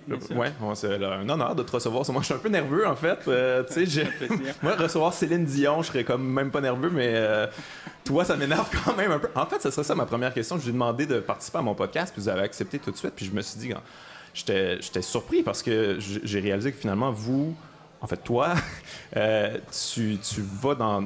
je vous ai vu au Souverain, l'émission Les Souverains avec euh, les détenus. Vous allez à toutes sortes de, plateformes assez diverses, euh, marginales finalement même. Est-ce que c'est un devoir que vous vous donnez? C'est drôle, je me, me pose pas tout à fait la question, mais s'il s'agit de, rattacher ça à une problématique, j'aime beaucoup chez Antonio Gramsci. Alors, euh, vous- ici, on a réglé le problème, on vous voit. J'ai eu bien de la misère à tutoyer, C'est- Alain C'est systématique. Non, je comprends. Je comprends, mais c'est systématique. Je trouve ça vraiment intéressant, moi, de... de, de- J'invite les gens à aller, vo- à aller voir. C'est disponible sur toutes les plateformes? Ouais, c'est sur YouTube, c'est sur iTunes, c'est Ouais. sur Spotify. Et, ça- toutes et ça- et ce sont de longues balados. Là. ça Ouais, dépasse souvent ouais, deux heures. Ouais, ouais, ouais. Ouais, non, mais j'ai réalisé que. les- ben, en fait, moi, c'est ça que j'écoute aussi beaucoup. Là. Tu sais, Ouais. Moi, j'écoute euh, les, les- les Joe Rogan, euh, Mark Maron, euh, j'aime bien euh, Chris Hardwick. Puis tout Ouais. ça, c'est quand même assez long, ces balados-là. Euh, quoi qu'il y a du montage dans plusieurs de ces balados-là. Mais ouais, moi, j'aime ça. J'aime ça quand c'est, j'aime ça quand c'est long. Euh, puis j'ai réalisé que les gens aiment beaucoup ça quand c'est. Tu le fais reprocher des fois. C'est pas assez long ton Tout à fait. affaire. Moi, Puis, c'est ok. beaucoup de commentaires qu'on a reçus à- ici, parce que là, on a 12 épisodes seulement. Au début, c'était une heure et quart, une heure et Ah dix. ouais. Les gens disaient, puis tu sais, en humour, ben, vous le savez, souvent, plus court, c'est mieux que Ben trop oui. long. Ben oui. Mais là, en balado, c'est l'inverse. Ah ouais, Les gens complètement. ça, ouais. C'est assez étrange. Ben, en fait, les, je pense que les gens, euh, bon, ils se partent, euh, ils se partent une balado, Ouais. ils vont faire le ménage, Ouais. ils, ils font à manger, euh, ils font la vaisselle. Euh, je pensais, Hélène, vous aviez, vous aviez le micro presque Non, devant je- la je bouche. me tiens prête, c'est OK. tout. Au cas très où. bien, C'est Au très cas où. bien. Vous les enregistrez devant le public? ou c'est où? Non, c'est chez moi. Parce qu'on Euh, sent, ben relax chez nous. on sent que c'est grand chez, chez, chez vous. C'est- ça a l'air grand, hein, mais à chaque- tous ceux qui sont venus euh, à ma balado ont fait comme je pensais que c'était vraiment grand chez vous, ça c'est petit finalement.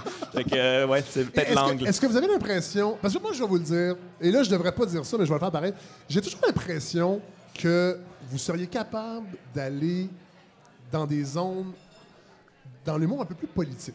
Mm-hmm. Euh, et j'ai, l'impression qu'à recevoir des gens comme ça, des gens comme, euh, comme Alain Deneau, des, des- des sociologues, des philosophes, est-ce que vous avez l'impression que ça peut avoir un impact sur l'inspiration pour le quatrième spectacle? Ben, premièrement, l'humour politique, j'ai jamais. euh, Tu sais, moi, c'est plus social que politique. C'est c'est ce qui c'est m'intéresse. un fantasme euh, que j'ai de vous voir faire de l'humour politique, je pense. Mais j'aime le comportement humain, comment Ouais. on interagit entre nous autres, euh, nous- quand on est... On... Ouais, c'est ça. C'est c'est vraiment ce qui m'intéresse. Mais l'humour politique, je veux dire, ça, ça meurt rapidement. Je suis paresseux, Fred. Il faudrait c'est que je réécrive tout le temps. Ouais. Euh, Puis, tu sais, ma balado... Non, non, mais un numéro sur les paradis fiscaux, on parle d'Alain Deneau, là. Un numéro sur les paradis fiscaux, Ouais, c'est sûr que c'est... ça mourrait pas vite, là. C'est sûr, c'est sûr. Mais je- écoute, c'est quand même plus difficile. à-. Ouais, non, mais. tu sais, moi, ma balado, je l'ai faite aussi en, en- en ayant une posture de niaiseux. Tu sais, moi, je suis un niaiseux. Là. Je connais pas tant de choses ouais. que ça. Je veux parler à du monde qui ont des connaissances. Je veux apprendre Faites aussi là-dedans. Ben, Plus non, que sur scène. non, mais c'était. Tu sais, pour euh, c'est une affaire qui m'énerve quand même dans les peut-être les, les- les radios ou la, la Ouais. télé plus mainstream, de faire semblant que Ouais, ouais. ah, moi, je connais tout de toi, l'invité, j'ai fait de la recherche, puis tout ça, mais dans le fond, tu même pas lu le livre, puis, puis euh, faire semblant que, tu sais, il n'y a rien qui t'impressionne, puis tout ça. Mais moi, écoute, il y a plein Tu de. vas aller à la soirée être encore jeune cette année? Oui, je suis allé. non, mais moi, j'aime beaucoup ce format-là, ce médium-là aussi. mais, euh, Ouais. ça a ses qualités, Ouais. et ça a ses défauts aussi. Fait Ouais. que j'essaie de, j'essaie de faire différent. Ben, euh, Guillaume Wagner, merci d'être venu. Je pense que c'était très concluant. On va peut-être avoir, euh, grâce à vous, d'autres humoristes. Je ne veux, veux pas snobber les humoristes. C'est vraiment. Moi, j'aime ça quand ça parle d'actualité. Puis vous êtes quand même dans le social. Vous êtes quand même en périphérie de ça avec votre spectacle. J'invite les gens à aller le voir. Moi, je- c'est, c'est le, j'en ai vu deux. C'est le, le- mon préféré. Euh, All right. L'autre aussi, entre autres le numéro sur Richard Martineau. Ah ouais, Et oui. j'étais là le soir qui est parti. Ah ouais, t'étais là, t'as vu ça? Ouais, Ok. ouais. Vous Alors, étiez là, euh, vous avez vu ça, excuse-moi. Oui. Il faut que je fasse le On switch. va le j'ai corriger au montage. Donc, prochain spectacle, c'est le 14 juin, je crois, si je regardais sur votre calendrier. Exactement, Au Saint-Jean-sur-Richelieu, cabaret, ouais, ouais. cabaret théâtre du Vieux-Saint-Jean. Toutes les dates sont sur guillaumewagner.com. Exactement. Et euh, vous avez des dates prévues, je pense, jusqu'en février 2020. 2020, et ça va se 2021, poursuivre ouais. sûrement, puis on vous écoute euh, en balado. Merci beaucoup, euh, Guillaume Wagner. Merci, Fred.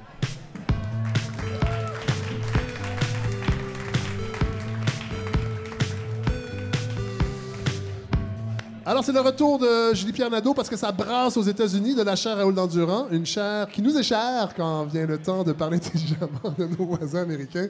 C'est le seul jeu de mots qu'il y aura euh, cette semaine. Euh, donc, vous allez évidemment, vous avez, vous avez pas le choix. Il faut que vous nous parliez de ce qui se passe en Alabama. Il faut, que vous nous aidiez à comprendre ce qui se passe. Oui, ben c'est ça. Moi, on m'appelle euh, quand ça va mal. Bon, vous pourriez dire qu'aux États-Unis, c'est pas mal toutes les semaines, mais là, c'était plus précis comme enjeu. On en a beaucoup parlé. Ben, L'Alabama a officiellement adopté une loi qui interdit l'avortement, même en cas de viol ou d'inceste, et qui prévoit jusqu'à 99 ans de prison pour les médecins qui décideraient de contrevenir à la loi, donc de continuer la pratique. Euh, il y a beaucoup d'éléments, comme vous avez dit, abordés sur cet enjeu. Donc, j'ai essayé de vous décortiquer tout ça et de, surtout de restituer la loi de l'Alabama dans le contexte beaucoup plus large du débat sur le droit de l'avortement Oui. aux États-Unis.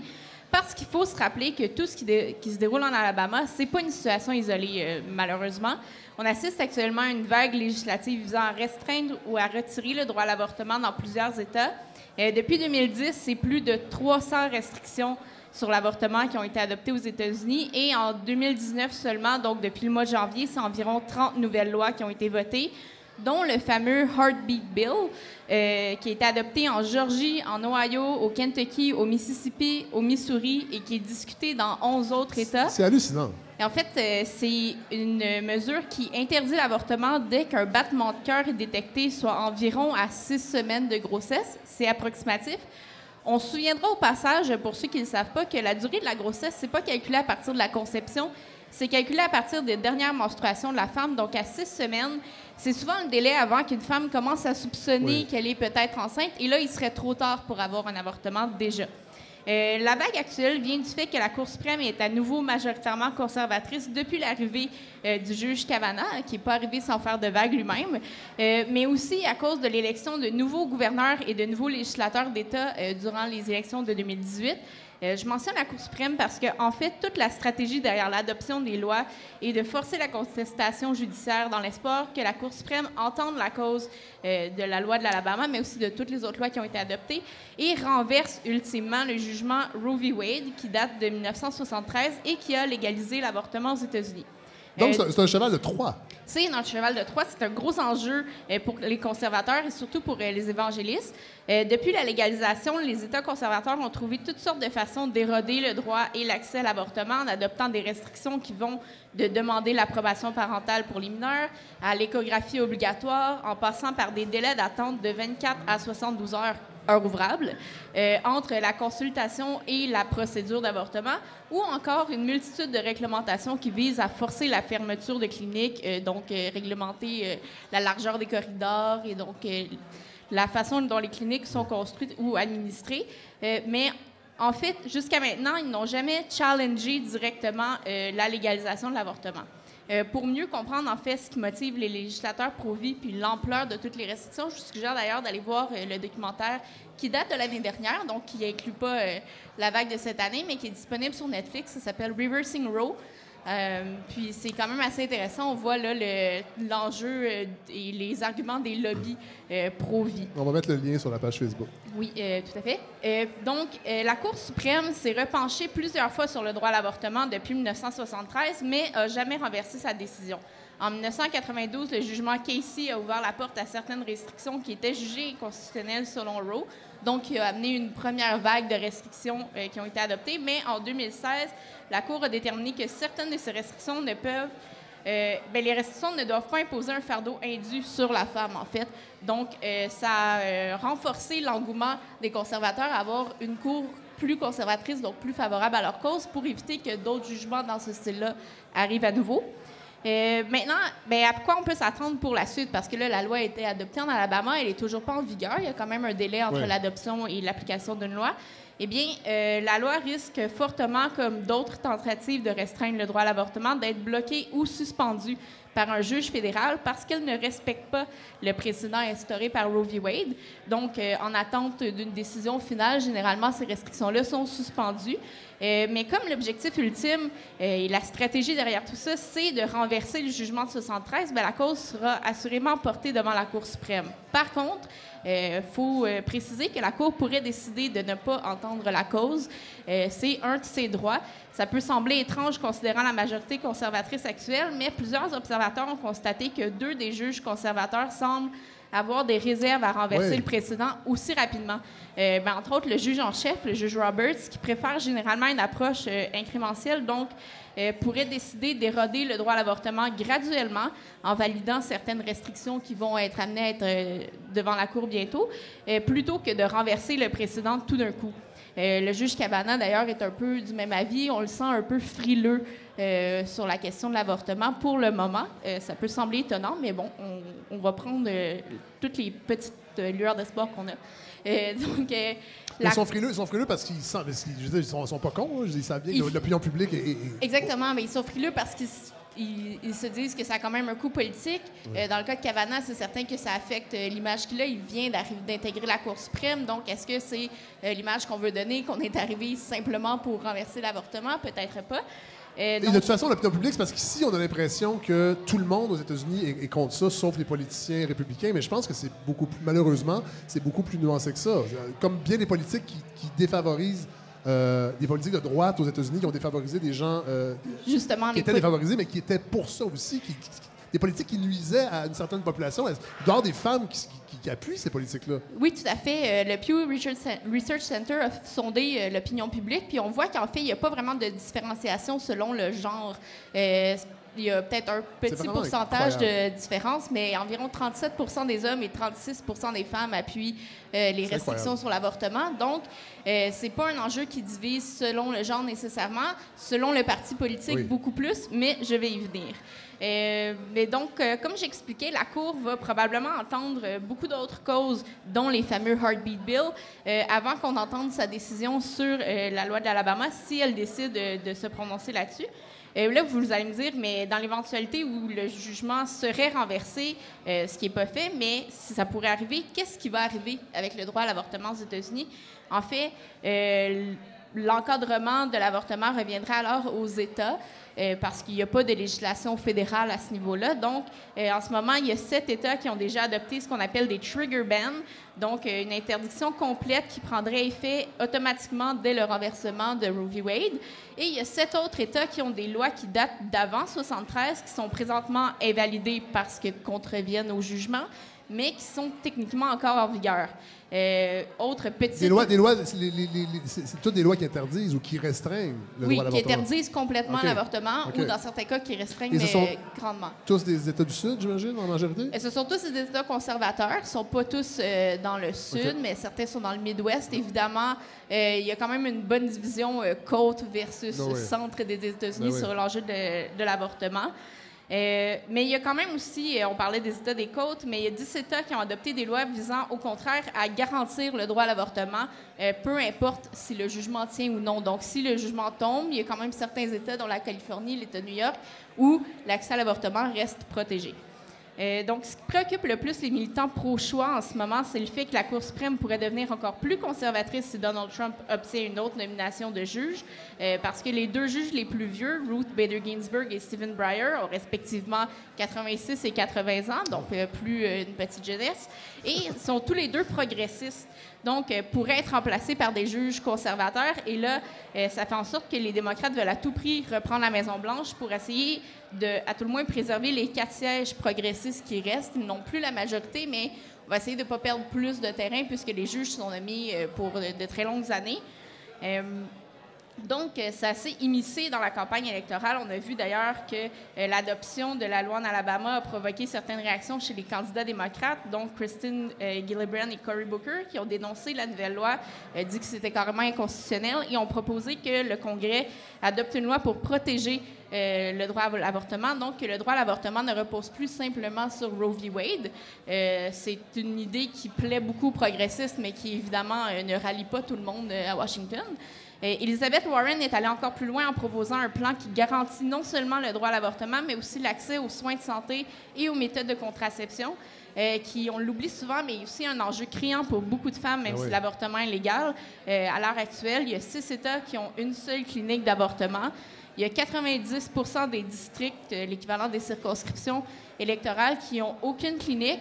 Et ça fait en sorte qu'il y a des femmes qui doivent faire près de 300 km pour se rendre à une clinique euh, d'avortement, qui est parfois même dans un autre État.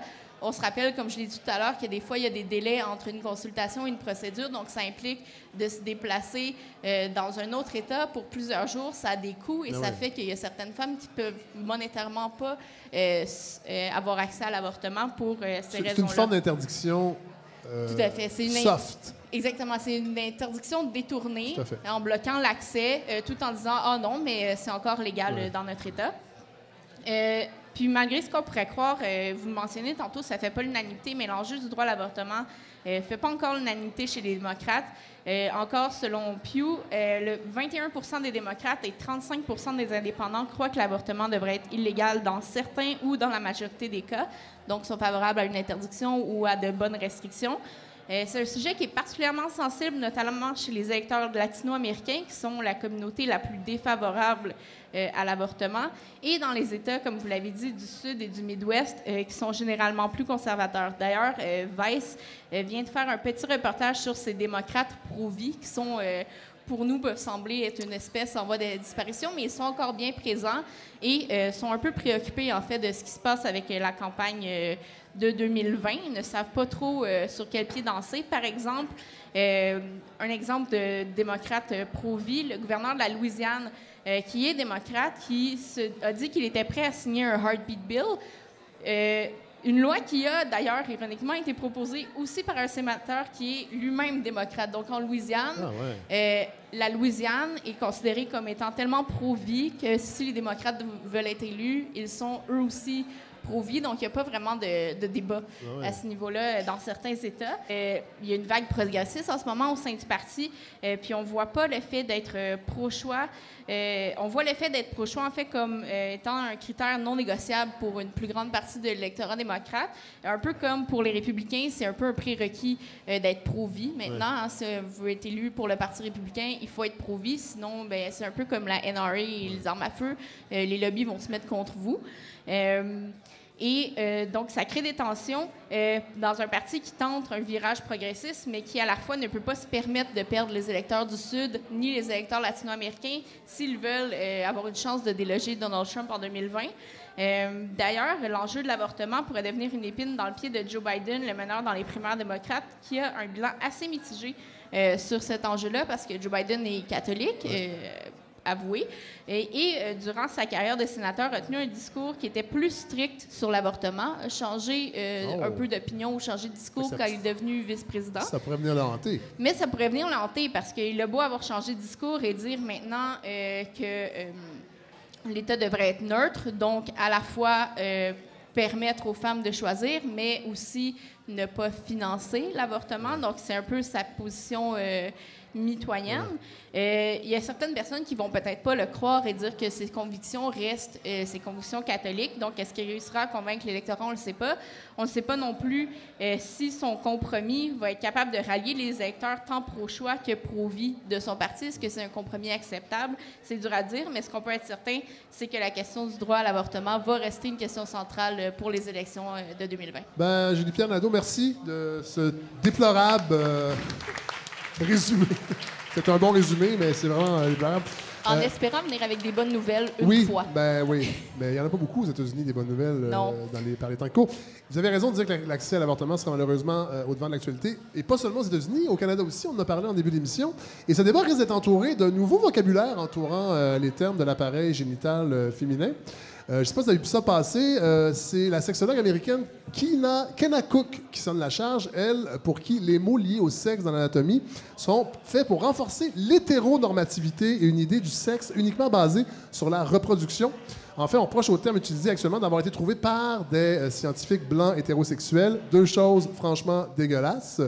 Euh, moi, pour vrai, si j'avais le privilège de ne plus être un homme blanc hétérosexuel, je pense que je ferais le saut. Malheureusement, je n'ai pas ce privilège. J'en ai plein d'autres. Euh, c'est le magazine Slate, en fait, qui nous offre un petit lexique euh, de ce qui vous attend, mesdames. Bon, on peut questionner l'idée de parce qu'on est, on est, à une époque où on remet tout en question. Des fois, ça peut être agacé, mais je trouve que des fois, il y a une réflexion quand même qui est intéressante derrière ça. Ne pas prendre le monde qu'on nous offre pour acquis. Euh, et dans cet article-là du Slate, il y a quand même euh, sur l'étymologie, sur l'origine des termes, quelque chose d'intéressant. Par exemple, le clitoris, qui vient du grec ancien clitoris, c'est-à-dire qui sert à fermer un verrou ou une clé. L'utilisation du mot servait à désigner indifféremment les parties extérieures du sexe féminin. À l'époque, on n'avait pas, euh, savait pas que, le sexe féminin était si complexe et subtil. Et là, on suggère, parce qu'il y a des suggestions aussi de nouveaux termes, on suggère maintenant d'utiliser le terme éminence. Euh, un terme qui sert éminence. une éminence. ouais. Le clitoris est remplacé par l'éminence, un terme qui sert en, ato- en anatomie à désigner tout ce qui peut être une bosse, une excroissance ou un appendice. Donc, en pratique, ça pourrait être des phrases comme celle-ci. Après dix ans de relation, mon conjoint n'a jamais trouvé mon éminence. Ou encore, j'écoute parler Maxime d'avortement et je n'arrive pas à trouver son éminence grise. Vous voyez, on, on- on- ça, ça pourrait fonctionner. Le vagin, le vagin qui vient du latin vagina, euh, qui dénomme une gaine, un fourreau où était enfermée l'épée. Et là, voilà, selon Slate, on a un bon exemple d'un mot qui désigne une, vi- une vision hétérosexuelle masculine et hétéronormée du sexe. Le vagin servirait donc à envelopper un pénis, ce qui est faux. Euh, le site médical américain Heatline propose de remplacer le mot vagin par le terme front hole, c'est-à-dire le, Ah, c'est chic. le trou, le trou d'en avant. C'est poétique. Bon, C'est- ça ouais, va de c'est délicat. Ouais. Mais au moins, c'est pas hétéronormatif. Euh, L'utérus, utérus qui vient du grec ancien hystérica, un terme qui a aussi donné le nom euh, hystérie. C'est Hippocrate euh, qui est le premier à avancer le fait que l'utérus, tout de suite après euh, avoir inventé le serment, l'après-midi suivant, euh, il a avancé que l'utérus était particulièrement enclin à produire des émanations toxiques quand il était infructueux, infructueux donc quand les femmes n'avaient pas d'enfants, et que la seule solution pour y médier était le mariage. L'hystérie est devenue un diagnostic médical qui, pour en guérir, obligeait les médecins hommes à pratiquer un massage des parties génitales afin de déclencher des paroxysmes, ça tombe bien. Euh, L'hystérie n'a été enlevée des listes de maladies modernes de l'Association américaine psychiatrique qu'en 1952. Euh, on propose de remplacer utérus par nidus, soit ni en latin, c'est quand même, quand même plus, joli. L'hymen, l'hymen qui tire son nom du dieu grec Hyménée, dieu du mariage, c'est André Vézal, considéré comme le plus grand anatomiste de la Renaissance, qui au 17e siècle a normalisé le terme hymen dans la pratique médicale. En 2009, il y a l'association suédoise, les Suédois sont souvent en avance pour toute cette réflexion-là, Euh, l'association su- suédoise pour l'éducation sexuelle dans un livret d'information qui préconisait d'utiliser le terme couronne vaginale à la place d'hymen. Le problème, c'est que la couronne renvoie aussi à la monarchie, au mariage, donc euh, à l'hétéronormativité. Arc. Euh, Il y a l'autrice suédoise Thérèse Agdler qui, elle, suggère plutôt le terme pli de la muqueuse. Alors, ça donnerait une phrase comme ceci. En commission parlementaire sur la loi 21, l'ex-sénatrice Céline Hervieux-Payette s'inquiète que le voile oblige les femmes célibataires à se refaire faire le pli de la muqueuse. Alors, ça sonne pas super bien, mais euh, les idées de Mme Hervieux-Payette euh, demeurent, malheureusement. Alors, on va mettre évidemment l'article euh, du Slate sur la page Facebook. Il va y avoir 300 liens cette semaine sur notre page Facebook. Faites Attention, ça va être difficile.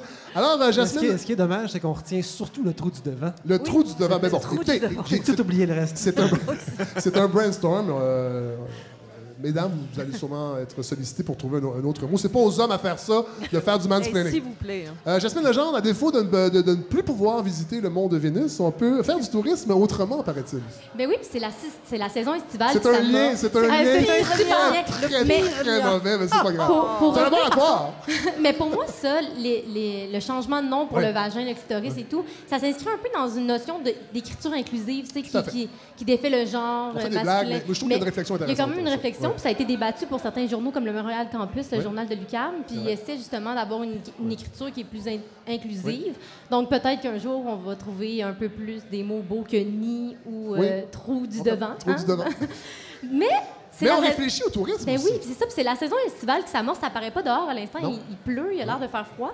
Euh, mais pour vous offrir un plus grand éventail de choix, Airbnb a lancé cette semaine une nouvelle proposition pour ses voyageurs, des destinations qui retracent la vie de nos ancêtres et de nos origines. Donc, la Un compagnie... peu comme l'émission euh, à, Radio-Canada, là, avec... euh, Deuxième chance? Deuxième Oui, chance. c'est ça, ben, deuxième- c'est de- qui- on revient sur des Qui événements êtes-vous, du ouais? on, euh, genre, Oui, oui, Normand oui. Bratois qui retournait dans les Antilles. Et, ouais. Ben, un peu comme ça, mais maintenant, vous pouvez le faire vous Ah! aussi à la maison. Ça, c'est le fun. Parce que la compagnie s'est associée à une autre entreprise, 23andMe, qui, elle, retrace vos origines grâce à votre ADN. Puis là, je dis multiples origines parce que, selon les récentes ana- analyses de leur base de données de leurs clients, une personne pourrait avoir jusqu'à cinq populations différentes dans ses gènes. Ça, ça veut aussi dire cinq possibilités de voyages différents sur les traces, les traces de vos C'est ancêtres. pas très bon, ça, Non, c'est ça. pour l'environnement. Pour l'environnement, c'est pas bon, mais peut-être si vous compensez votre empreinte carbone. En plantant des arbres. En plantant des arbres. vous allez être correct pour en faire cinq dans la prochaine année. Mais j'aurais aimé ça le tester cette semaine, mais c'est quand même assez dispendieux. On parle de 129 pour le kit de base. Ouais. Je vais vous expliquer comment ça fonctionne. On reçoit un paquet à la maison qui comprend tous les outils pour faire des tests d'ADN. Ensuite, on renvoie ça à 23andMe, puis eux, ils vont vous donner une multitude d'informations comme l'ADN de votre famille, l'arbre généalogique de votre père ou de votre mère. Puis si jamais vous auriez investi un petit 100 de plus, vous auriez même pu savoir c'est quoi les, maladies prédominantes dans votre famille. Donc, c'est assez intrusif, là, presque plus que le Ben oui. partage de nos données avec Facebook. Mais après avoir eu toutes ces informations-là sur notre background génétique, on vous propose d'explorer les logements et les activités d'Airbnb Eh, qui peuvent répondre à votre désir de retracer votre histoire et votre génétique. Puis ça, ça parle à beaucoup plus de gens qu'on le pense, parce que depuis cinq ans, le nombre d'individus qui veulent retracer leurs racines par des voyages a augmenté de 500 On est Seulement. vraiment dans la. Le narcissisme, c'est toujours Ouais. payant. Oui, le- en fait, le narcissisme identitaire, le fétichisme Ouais, d'identité. Il disait aussi que c'était seulement une personne qui allait aller elle-même en voyage ou accompagnée de son conjoint, mais qu'on n'y allait pas là, des voyages familiaux. là. Fait que c'est vraiment dans une quête individuelle pour euh, retrouver ça. Donc ça, c'est comme ça qu'il y a des Rodrigues qui partent au Portugal pour découvrir la terre natale des Rodriguez ou des immigrants de deuxième ou troisième génération qui retournent visiter la terre qui a vu grandir leur famille. Mais là, c'est là que j'ai commencé à me poser des questions sur les dérives que peut prendre ce genre de voyage-là. Qu'est-ce qui se passe quand votre lignée géné- généalogique a un passé quand même houleux ou qu'à une époque, votre famille a fui une guerre ou qui est partie après un événement traumatisant? Puis sur les photos du communiqué de presse d'Airbnb, ça semble vraiment beau, mais ça peut quand même avoir un Ben, petit côté vicieux. Puis je pense qu'avant d'entamer un, un voyage comme ça, il faut se questionner sur l'éthique de notre périple. Puis donc, si vous décidez dans les prochains mois de retourner sur les lieux d'une époque qui a vécu des traumatismes, vous allez avoir plusieurs options. Vous allez pouvoir visiter des camps de concentration en Allemagne, Ouais. vous allez pouvoir faire des marches qui retracent les attentats terroristes à Paris, vous allez pouvoir visiter des sites comme l'effondrement des tours du World Trade Center à New York ou encore participer à des narcotours en Colombie. Mais ces lieux-là, c'est des lieux qu'on appelle les, des traumascapes. Puis le, tra- Tra- le- Traumascape. Le concept de Traumascape, ça a été élaboré en 2005, donc c'est quand même assez récent, par Maria Turmaquin, une historienne culturelle australienne. Puis elle, elle explique qu'un patrimoine historique qui a été transformé à la fois physiquement et psychiquement par un événement traumatisant a la capacité de faire revivre à, à ses visiteurs le drame que les gens ont vécu à l'époque. Donc, à plus petite échelle, on peut penser au déraillement de train à lac mégantic. Les gens qui s'y rendent en ce moment peuvent peut-être revivre la charge émotive qui est liée à cet événement tragique. Donc, quand on visite les camps de concentration en Allemagne, par exemple, on réalise normalement, pour la plupart des gens, l'ampleur du génocide pendant la Deuxième Guerre mondiale. Où on fait des selfies en rigolant. Ben, c'est ça, c'est ça. C'est ça le- le- la dérive qu'il peut y avoir. Mais il y a une question Si je, peux, aussi. si je peux me permettre, je crois que les selfies sont interdits à Auschwitz. Ah ouais, puis, euh, dans Ben, certains ils camps de essayent de concentration. faire un effort. Ouais, ben, Mais tu sais, sur les memorials, comme à Berlin, les gens, ils font des positions de yoga quand même. C'est ça, le ça la, gens. Mais il y a une question encore qu'il faut adresser, c'est si justement on book une expérience en parallèle de notre séjour dans notre beau petit appart- appartement Airbnb, est-ce qu'on dissocie pas l'histoire traumatisante du loisir qu'on s'apprête à faire? Parce que notre fascination envers ces traumatismes-là peut avoir des répercussions sur les générations qui nous précèdent, mais aussi sur celles qui nous suivent. Puis il y a un doctorat. Attendez, attendez, on peut recréer des, des traumatismes des- de la génération Ben, qui nous précède? Ouais, exactement. Dans le fond, ben, on peut pas recréer des traumatismes, mais on peut comme contribuer à accentu- accentuer le traumatisme des générations précédentes. Puis pour celles qui sont encore sur les territoires actuellement, ben eux, ils peuvent continuer à vivre ce traumatisme-là à trop long terme. Puis il y a justement un doctorant et professeur à l'Université de Genève, Patrick Naef, qui a expliqué dans une recherche publiée en 2011, donc encore très récent, qu'à travers la mise en tourisme de certains éléments rendus emblématiques par euh, leur caractère traumatisant, les traumascapes tendent à prendre des caractéristiques de touristscape. Donc, on fait du tourisme avec des événements traumatisants. Le touristscape, c'est une notion qui explique qu'avec nos yeux d'occidentaux, puis de privilégiés qui peuvent se permettre cinq voyages par année à la recherche euh, de nos ancêtres, on, expérimente, on expérimente et on interprète un traumatisme d'une population autre qui n'est pas la, la nôtre actuellement. Puis c'est là que c'est nocif parce que souvent, on n'a pas tous les détails du traumatisme et on juge, sauf qu'on n'a rien vécu. Parce que, comme l'explique M. Naef, ce sont des artefacts ou une ambiance généralisée qui sont permanents sur le territoire, qui sont ancrés dans la mémoire collective sur le, sur le territoire, qui ont été forgés par un climat particulier, mais dont la population essaie quand même de guérir. Puis maintenant, nous, on s'en sert pour assouvir nos besoins contemporains qui veulent, qui ont une fascination envers des événements qui sont morbides. Donc, c'est là que ça devient un peu pro- problématique parce qu'on se questionne à savoir est-ce que c'est normal qu'on ait autant une grande fascination envers les gens puis envers les événements qui ont Mais- comme mais- mais- mais bouleversé. ces voyages-là, là, est-ce qu'ils sont organisés par des agents Ben, touristiques ou c'est via les médias sociaux que les gens partagent? L'engouement se. Comment, Ben, comment vous pouvez en trouver, euh, par exemple, sur TripAdvisor, mais vous pouvez aussi en trouver sur Airbnb, qui a une notion qui s'appelle expérience. Maintenant, c'est plus juste des logements.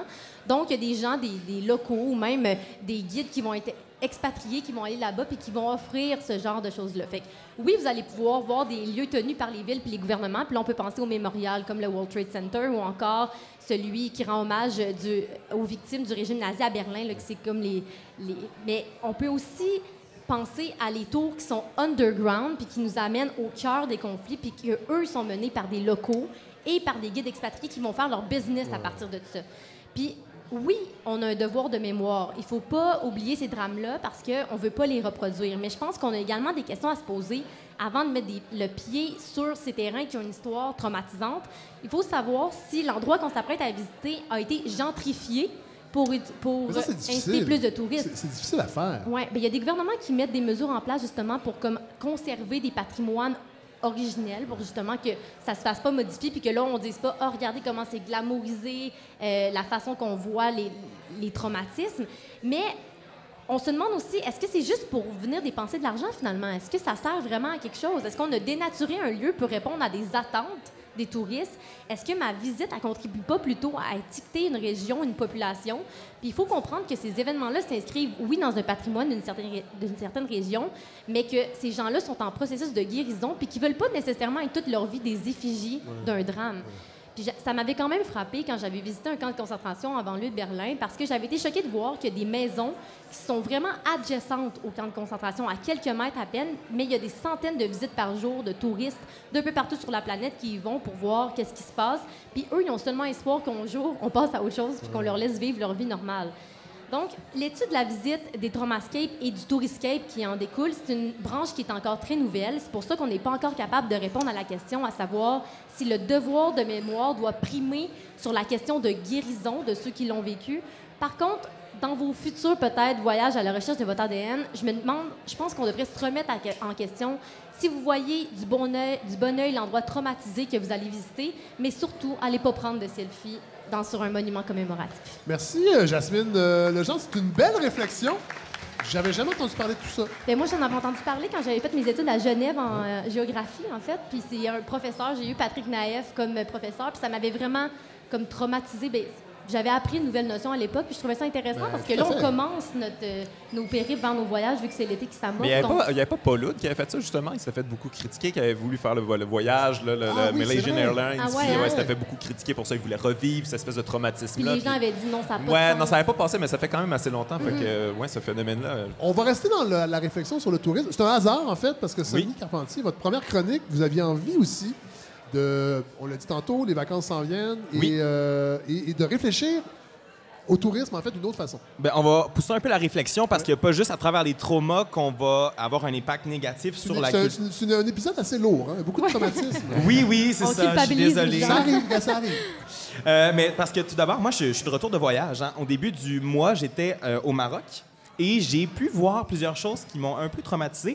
D'ailleurs, en tant que bon millennials, je vous invite sur ma page Instagram. J'ai plusieurs belles photos du Maroc. Vous irez faire un tour.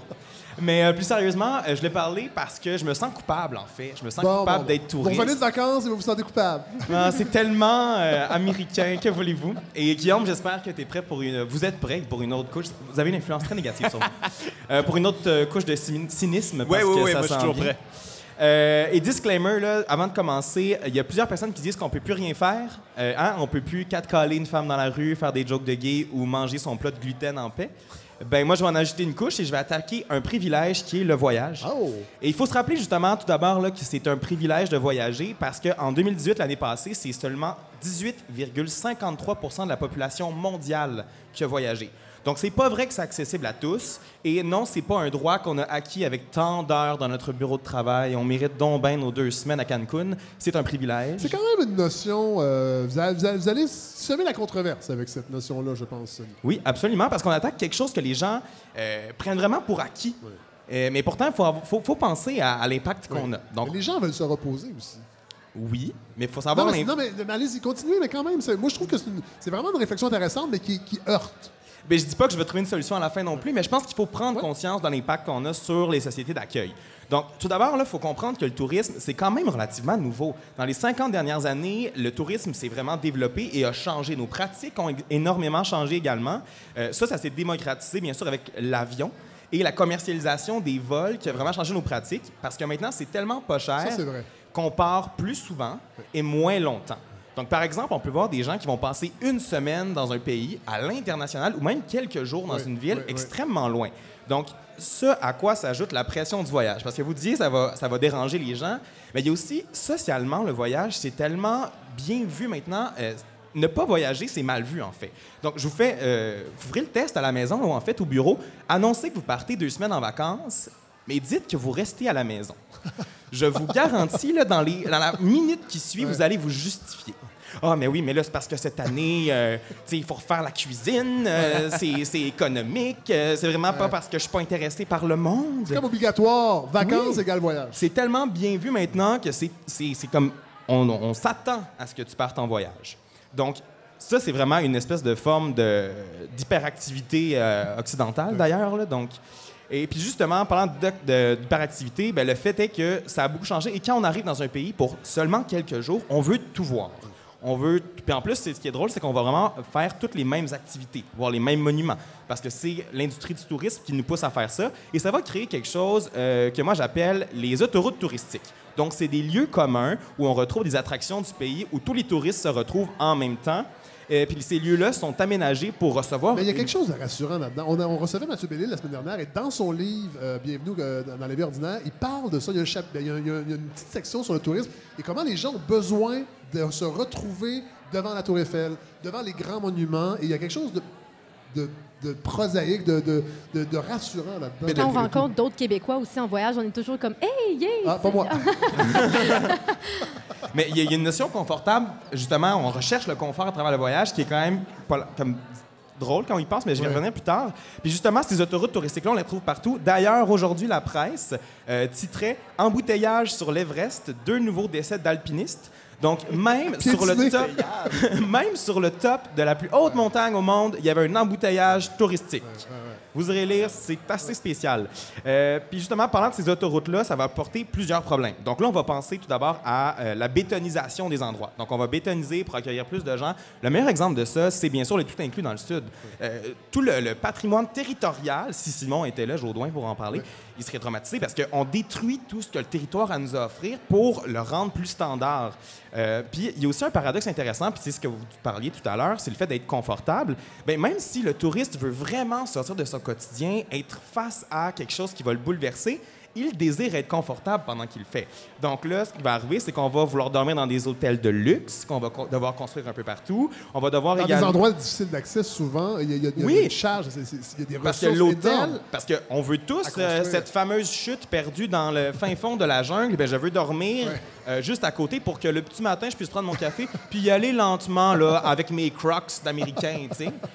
Ce qui est super dommageable au final quand on y pense, euh, ne serait-ce que pour le territoire. Puis justement, euh, il y a aussi ça, puis il y a aussi le fait qu'on veut manger des choses qu'on connaît, par exemple, ou l'idée de ce qu'on fait, qu'on se fait de la culture qu'on va visiter. Par exemple, aller au Mexique, vous allez vouloir manger des tacos.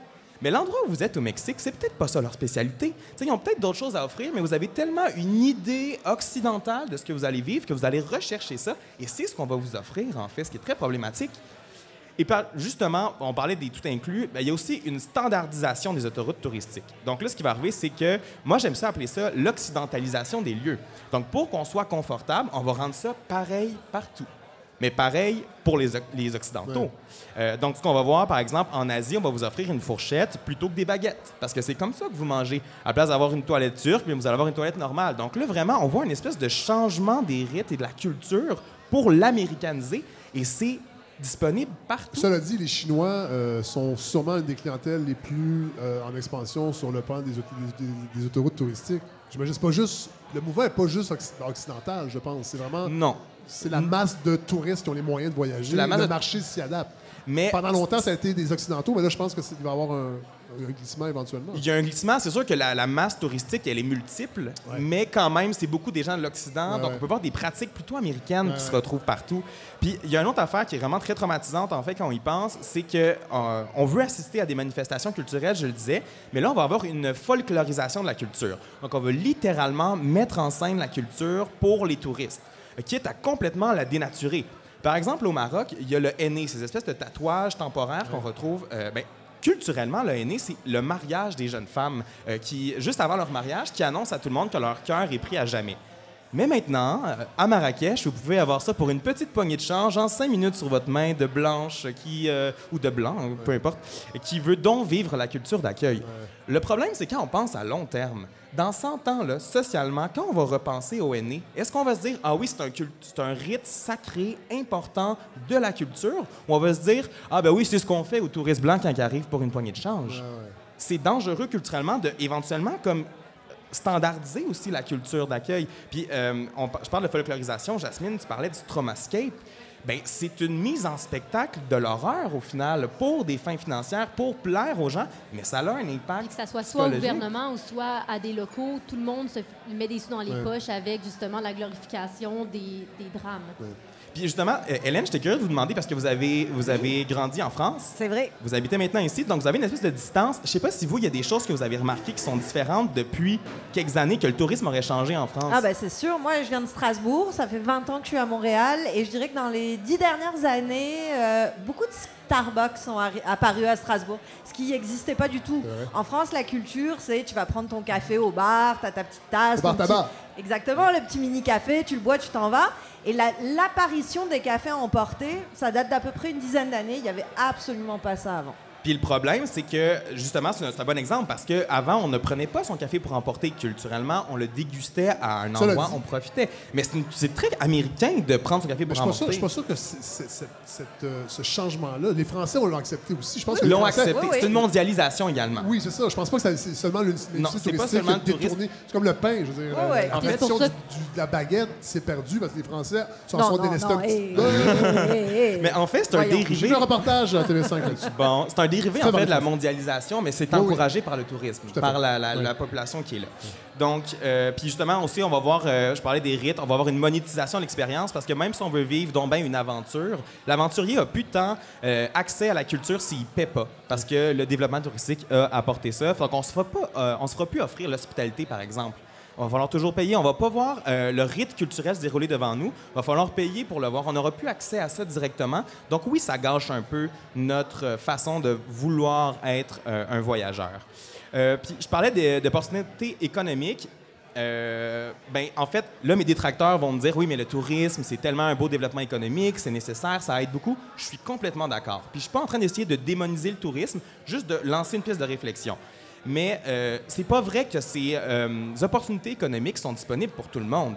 Par exemple, si on parle encore du confort, s'il y a deux restaurants, vous êtes par exemple dans un pays et il y en a un des, euh, des restaurants qui parlent votre langue et l'autre pas du tout confortablement, ou en tout cas, il y a un menu qui a votre langue. Donc, vous allez vouloir aller là parce que vous allez savoir de quoi, qu'est-ce que vous allez manger. Donc, éventuellement, ce que ça va faire, c'est que ça va encourager une standardisation. Donc, là, le restaurant d'à côté va devoir s'adapter, mais s'il n'a pas les capacités de le faire, il ne pourra pas être compétitif. Ouais. Mais, mais, qu'est-ce que le tourisme peut faire? Parce que j'ai l'impression qu'on est. Faut, faire attention aussi de pas seulement culpabiliser. Parce que les gens partent de bonne foi. Souvent, les gens ne partent pas en voyage pour détruire une culture. Ils partent parce qu'ils se sont payés ça. Euh, c'est pas tout le monde qui voyage aussi cinq, cinq fois par année. Comment on fait pour éviter cette standardisation-là et ce saccage, si on peut dire, culturel, tout en voyageant? Je pense que c'est un changement de paradigme. Il faut arrêter de penser qu'on mérite tellement ce voyage-là parce qu'on se l'est payé puis qu'on peut faire donc ce qu'on veut là-bas. Je pense qu'il faut continuer à penser qu'on est accueilli quelque part et il faut juste être content d'être là. Puis également, il y a plusieurs législations qui commencent à apparaître un peu partout. Donc ça, c'est intéressant. Juste dans The Guardian l'année passée, euh, il, y a, euh, il sortait que l'Office du tourisme des Pays-Bas annonçait qu'il allait cesser la promotion du tourisme parce que euh, il disait dans le fond que toujours plus, ce n'est pas toujours mieux.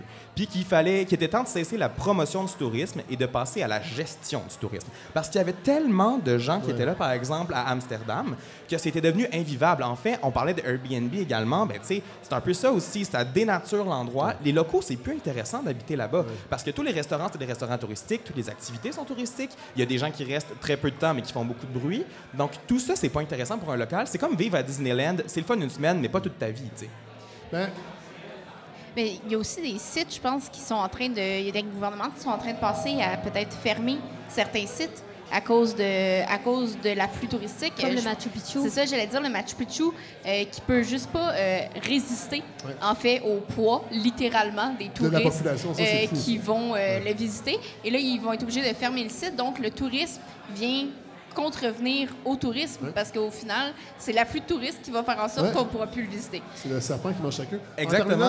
Puis pour terminer, justement, il y a plein d'autres euh, nouvelles façons de faire du tourisme, dont le slow tourism, qui accepte qu'on va être plus lentement, plus longtemps pour s'imprégner de la culture et pas nécessairement demander des manifestations, mais en être témoin correctement. Donc moi, honnêtement, je vous invite à juste en prendre conscience, continuer de voyager, mais euh, soyez conscient du privilège que vous avez. Et oui, Fred, j'ai passé un beau voyage au Maroc, mais sur mes jolies photos Instagram de millennials, ben, il y a un filtre de culpabilité quand même. Ben, merci, Sonny. Euh, vous avez brisé la glace pour cette première chronique. plaisir. Vous avez, euh, on se sent mal. On se sent mal, la glace est brisée. Désolé. Euh, et là, on va terminer cette, euh, cet épisode, ce 13e épisode, avec Godfrey Lorando. Ça fait longtemps qu'on vous a pas entendu. Oui, écoutez- Vous, vous êtes silencieux aujourd'hui. Mais écoutez, écoutez le bruit du silence. Ici, il n'y en a pas. Non, ça, c'est le bruit de gens Oui. qui ont hâte de m'entendre parler de Oui. C'est ça qu'on entend. Alors, il y a beaucoup de gens qui sont entrés parce qu'il y avait en fait des gens sur la terrasse, mais il fait, il pleut, il fait trop mauvais. Et cette pluie-là. euh, Il était temps. Ça fait longtemps qu'on n'a pas eu de pluie là, Exactement, depuis mais cette, mois. cette- cette pluie qui, nous, qui s'abat sur nous aujourd'hui, en ce jeudi, va peut-être nuire à mon excellent ami Elon Musk. Ah non. Ouais.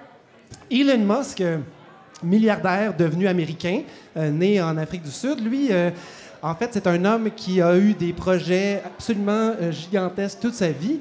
Euh, si ce gars-là se partait une balado demain, Oui. euh, sans doute qu'il lui, il lui donnerait son propre nom. Oui. Sans doute. Il y a des Et- chances. oui, Sans franchement. doute, ouais. eh oui, et pas juste ça, il réussirait à motiver des gens à venir travailler, mais pour la cause. Parce que le, le projet, le projet est tellement fantastique que euh, il faut absolument en faire partie. Alors, c'est- Je l'aime déjà. il pourrait peut-être même aller jusqu'à dire quelque chose comme on dira pas le, le balado, on va dire la balado. Suivez-moi. Bon. Alors, vous me voyez venir, hein, Fred? Elon Musk, Fred Savard, même combat. Là, franchement. Euh, euh, Elon Musk, il y a une de ses fusées qui attend de décoller en ce moment. C'est une fusée qui doit partir avec la plus grosse charge utile jamais envoyée dans l'espace par SpaceX. Oui. SpaceX, qui est une compagnie privée américaine que lui a fondée, développée. Euh, la majorité de, de l'équipement là-bas est fait aux États-Unis. Euh, il a pris la relève comme Boeing Oui. euh, quand la NASA euh, a lâché les vols habités, quand les navettes ont été mises, les navettes ont été mises au rencard. Et c'est un projet complètement fou de dire on va fabriquer des fusées, on va être capable de faire comme Boeing alors que la compagnie n'existait même pas. Mais ce gars-là est spécialisé en projets qui n'ont pas d'allure. Et il développe toujours à qui mieux mieux. Pour moi, il a été à l'école alternative. Comme fait- vous, Godfrey, vous êtes allé à l'école alternative. Exactement, même combat. Elon Musk et moi aussi. Et euh, euh, je vous donnais un bon exemple, c'est lui qui a fondé Tesla, les, les voitures électriques, c'est lui qui a fondé SpaceX, la fusée qui va partir aujourd'hui. Et il, il travaille aussi sur des projets un peu loufoques, mais tous ces projets semblent loufoques au début et finissent par donner quelque chose. Il y en a un qui est entre autres le Hyperloop, qui pourrait permettre peut-être à des femmes de se faire avorter, de passer d'un état à l'autre très Rapidement. Ouais. Et euh, c'est une espèce de. On, embarque dans une espèce de 2 litres de coke géant. Oui. Et euh, ce, ce, dit- ce 2 litres de coke géant voyage dans un tuyau. Est-ce est-ce qu'il y a- y une version diète? Euh. Plein d'importance. Sûrement pas. Sûrement pas, mais en fait, c'est donc un tube dans lequel on peut voyager et relier, par exemple, Los Angeles et euh, San Francisco en moins de 30 minutes, donc plus vite que l'avion. Ça n'existe pas encore, mais ce gars-là est là et il y a plein de projets. La fusée qui doit partir aujourd'hui, euh, elle contient 60 satellites, des satellites miniatures, donc de 200 kilos chacun. C'est une nouvelle gamme de satellites.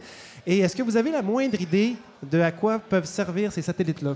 Euh, sûrement des satellites pour euh, colliger des informations dans l'atmosphère qui pourraient nous servir pour la météo, par exemple, pour les télécommunications. Ben, on- vous n'êtes pas loin, Fred, mais en fait, on est dans le renouveau de l'Internet, en fait, le futur de l'Internet. Son objectif à lui, c'est d'aller mettre suffisamment de, satellites en orbite autour de la Terre à différents étages. Donc, des satellites qui vont être tout près de la Terre, c'est-à-dire à 300 km d'altitude, d'autres qui vont être à 550 km, comme la station spatiale à peu près, Oui. et d'autres qui vont être à 1000 km d'altitude. Tout ça, ça reste assez bas finalement parce que les satellites géostationnaires qui s'occupent de, de, de télétransmission, de, de télécommunication, eux sont à 36 000 km Voilà. au-dessus de nos têtes. Bref, ce qu'il veut faire, c'est faire comme une compagnie comme OneWeb, euh, une compagnie qui existe déjà et qui offre une couverture Internet via l'espace.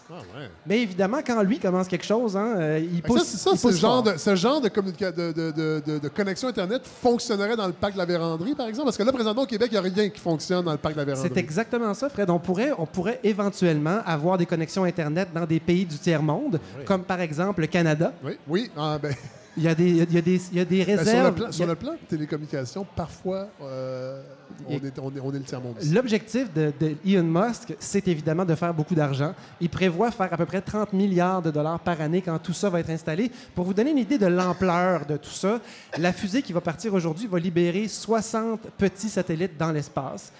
Mais son objectif, et il a les permis qu'il faut pour en libérer 12 000. Voilà. Et en ce moment, autour de la Terre, il y a à peu près 2000 satellites au total. Donc, on parle évidemment d'un changement complet de, de situation Ouais. autour de la Terre. Et ça peut nous sembler loufoque de se dire, hey, on, on va aller distribuer l'Internet partout sur la Terre, mais pour simplifier, on va aller dans l'espace le faire.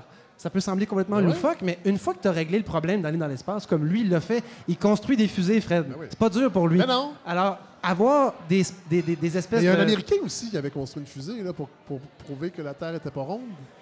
C'est un genre d'Elon Musk lui aussi. Peut-être, peut-être, mais quand, quand les gens veulent prouver que la Terre est pas ronde, je décroche parfois. Même si j'ai pas vu de mes yeux vus que la Terre est effectivement pas On ronde. l'a jamais vu hein? On n'est pas certain. Juste Alors, des photos. Je, je ramène, je, je me reviens à mon idée. Donc, ce qu'il veut faire, lui, c'est envoyer 12 000 satellites à coût de 60. Et le but est d'offrir une connexion Internet partout sur la Terre. Et ce qui est extrêmement intéressant, c'est qu'il va être capable d'aller alimenter des zones qui sont complètement vierges d'Internet en ce moment. Et euh, il, va, Donc, ça- il va accélérer la mondialisation. ben, il va- il va accélérer. Je vois Sony là, qui est en train de faire des convulsions. Ben ouais, ben ouais. Donc, ça, ça veut dire qu'un influenceur pourrait influencer encore plus. Terrible. arc, comme vous dites, Fred, arc. En même temps, s'il y a des followers Instagram, moi, je suis Ah, pas mon. Dieu. Ah là là là là, c'est là que vous me perdez. Mais euh, tout ça pour vous dire que euh, ces satellites-là vont être envoyés aujourd'hui et ils vont être libérés à 400 km d'altitude une heure à peu près après le, le décollage. Ça part aujourd'hui à 10h30 ce soir, heure de Floride. Et euh, c'est une, donc, une fierté américaine qui s'envole. Et ce qui est fou, c'est que les 60 satellites vont voler par eux-mêmes après ça. Ils vont aller se positionner dans leur orbite à 550 km au-dessus de la Terre. Et là, eux, ils vont faire tous les tests possibles. Ils vont les pousser à la limite. C'est comme ça que Tesla fonctionne. C'est comme ça que SpaceX fonctionne. Ils s'attendent à ce qu'il y en ait peut-être 20% qui lâchent, qui ne fonctionnent pas, mais ils vont tirer des conclusions de ces expériences-là. Et Elon Musk se projette dans l'avenir comme ça, sans arrêt. Et euh, évidemment, prend toujours les technologies les plus fantastiques. Euh, il va utiliser, entre autres, euh, dans ces satellites-là, une technologie extraordinaire de réacteurs électriques. Donc, plutôt que d'avoir des réacteurs qui fonctionnent à l'essence, euh, l'essence- savez-vous que l'essence spatiale s'appelle l'ergol? Non, je savais Oui, pas. on n'a pas le droit de dire du gaz. Ah! Il faut dire de l'ergol. Et donc, l'ergol dans un satellite, extrême- ça peut occuper presque 60% de tout le satellite. Et si on est capable de rétrécir, euh, de rapetisser la quantité de- d'essence qu'on y met, euh, on est gagnant. Et je vous le donne en mille. Donc, ces petits satellites-là vont avoir des panneaux solaires qui vont alimenter leur réacteur électrique. Et c'est carrément un rond de poêle rougeoyant. Oui, et c'est la chaleur du rond de poêle qui va propulser le satellite dans l'espace. Le voyez-vous dans votre tête? Je le vois très bien. Oui. Eh bien, c'est faux. c'est faux. Je voulais juste voir si vous étiez toujours là. Mais gardez-le en tête. Ça aurait pu, un four induction. Oui, oui, imaginez-vous un petit rond de là, qui propulse un satellite. Je trouvais ça mignon. Non, c'est plutôt euh, l'électromagnétisme. Et là, euh, et là je, je sens que les gens du 5 à 7 sont vraiment avides de connaître ça. Mais c'est là que ça devient intéressant parce que vous ne le lirez pas dans le journal. Non. Vous allez lire qu'il y a des satellites qui vont être envoyés et que dans 4-5 ans, on va être bien content d'avoir même qu'on lira même pas le journal. ben, plus Point. Nous, nous, nous, on va le lire, frère. Ben oui. Et eux autres aussi, ils vont le lire. Tout ça pour vous expliquer une chose, c'est que euh, ces satellites-là vont fonctionner avec un plasma. Et donc, le gaz qui est embarqué dans le satellite, c'est du xénon ou du krypton. Oh là Déjà, là. c'est des noms extrêmement cool, donc c'est crédible. Et euh, pour faire un parallèle, est-ce que vous savez ce que c'est un plasma? Ah, oui, je vois des visages incrédules. Ben, on a pas ça dans notre ça- C'est Ben, c'est pas le plasma sanguin, c'est autre Ah, chose. En, fait, c'est en fait la quatrième phase, Fred. Il y a la phase solide, la phase liquide et la phase gazeuse de tout ce qu'on connaît. Et si vous chauffez le matériel encore plus, il finit par se transformer en plasma. Il sillonise. Je connais des gens vendredi soir qui ont ces quatre phases-là. Fred, le plasma. j'avais un parallèle avec un DJ. Un vrai bon DJ peut faire danser les molécules de plus en plus pour quitter la phase solide et se rendre à la phase plasma. Et donc, Le 1er juin à c'était- je pensais à vous en le faisant. Euh, tout ça pour vous dire qu'on réussit à ioniser un gaz dans le satellite grâce à l'électricité fournie par les panneaux solaires. Oui. Et que finalement, ce que ce, ce réacteur-là fait, c'est qu'il lance des ions à, je sais pas moi, 30 000 km/h. Mais un ion, ça pèse rien. Et donc, le- la force de poussée d'un réacteur dépend de ce que vous réussissez à garrocher vers Ouais. l'arrière Ouais. pour avancer. Et quand- donc, c'est pas grand-chose. Mais un ion à la fois, euh, un satellite comme ça, qui a beaucoup de temps pour accélérer, peut atteindre des vitesses de 10% de la vitesse de la lumière. Donc, c'est complètement fou. Mais les satellites d'Elon Musk ne pourront pas faire ça. Ils vont tranquillement accélérer, ils vont aller se mettre en position et ils vont rester dans l'espace un an, deux ans, trois ans. Ils sont faits pour éventuellement se dégrader et euh, re- redescendre vers la Terre et brûler 95% de leur structure. Tout ça pourquoi? Pour que notre bon ami euh, Danny Lalancette, qui n'a pas d'Internet sur sa ferme, non. puisse éventuellement écouter, le- écouter notre podcast Ouais. dans son tracteur. Ah! Et alors, on se demande, est-ce que ce gars-là est un visionnaire, Fred, ou est-ce que c'est un fou? Eh bien, je vous dirais, Il faut regarder ce gars-là aller. Oui. Et euh, je, je dorénavant. Cela je- dit, oui, il y a quand même une question qu'on peut se poser, c'est-à-dire que on privatise quelque chose qui normalement provenait de la NASA, c'est-à-dire l'exploration spatiale. Je dis pas que c'est toujours des- pour de nobles causes, mais ça reste que un petit peu comme la philanthropie, c'est-à-dire que des gens qui ont extrêmement d'argent se substituent à un rôle de l'État avec leurs intérêts personnels en premier lieu. Des fois, ça peut donner quelque chose de bien, mais des fois, c'est seulement pour leur intérêt personnel. Mais dans son cas, lui, c'est évident. Ce gars-là a dit qu'il voulait mourir sur Mars. C'est son Non. but. Et donc, euh, le, le 30 milliards de dollars qu'il va récolter si tout va bien. Oui. Mais connaissant Elon Musk, ce sera pas 30 milliards. Ça va être un peu moins, genre 4 milliards. Mais il va utiliser cet argent-là pour financer ses voyages sur Mars.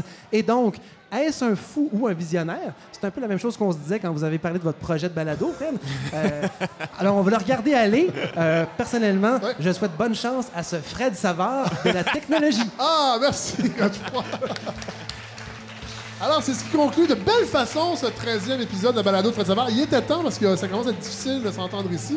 Les gens euh, se plasmatisent. Euh, merci à tous nos chroniqueurs et chroniqueuses euh, cette semaine. Vous étiez vraiment très nombreux. On, on fait des tests, alors je suis toujours content que vous vous prêtiez au jeu et que vous vous lanciez. Merci à Guillaume Wagner. Merci, de... merci à toi. Très Ouais, Merci à vous. Ouais, merci vraiment. On va voir votre spectacle partout au Québec. Les dates sont sur votre site web, Oui. guillaumewagner.com. On écoute votre podcast également. Euh, et vous allez enregistrer un épisode à Comédia, si j'ai bien compris. Comédia, juste pour rire aussi. Là, je, Les je- deux? je ouais, ouais, ouais. Donc, ouais. épisode devant public. Ouais, exactement. Ouais, Wow. ouais, ça va être un idée. test. Ça marche bien.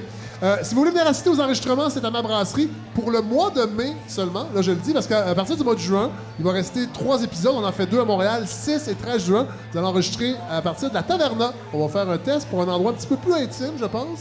Moins bruyant et on va permettre aux gens qui ont des problèmes d'alcool de pouvoir prendre toute la place ici euh, à ma brasserie. C'est sur la rue Bellechasse. De toute façon, euh, vous réservez vos places sur eventbrite.ca. On va mettre tous les détails avec tous les liens sur la page Facebook, mais je vais vous en reparler. Euh, la semaine prochaine, nos invités seront l'historien Frédéric Bastien, qui a écrit un livre sur. euh, Il veut sauver le PQ, donc une suite de l'entrevue avec euh, Jean-François Lisée. Et le metteur en scène Christian Lapointe, qui a un projet vraiment particulier de théâtre politique. Alors voilà, c'est la semaine prochaine. Bonne semaine à tous. Merci tout le monde.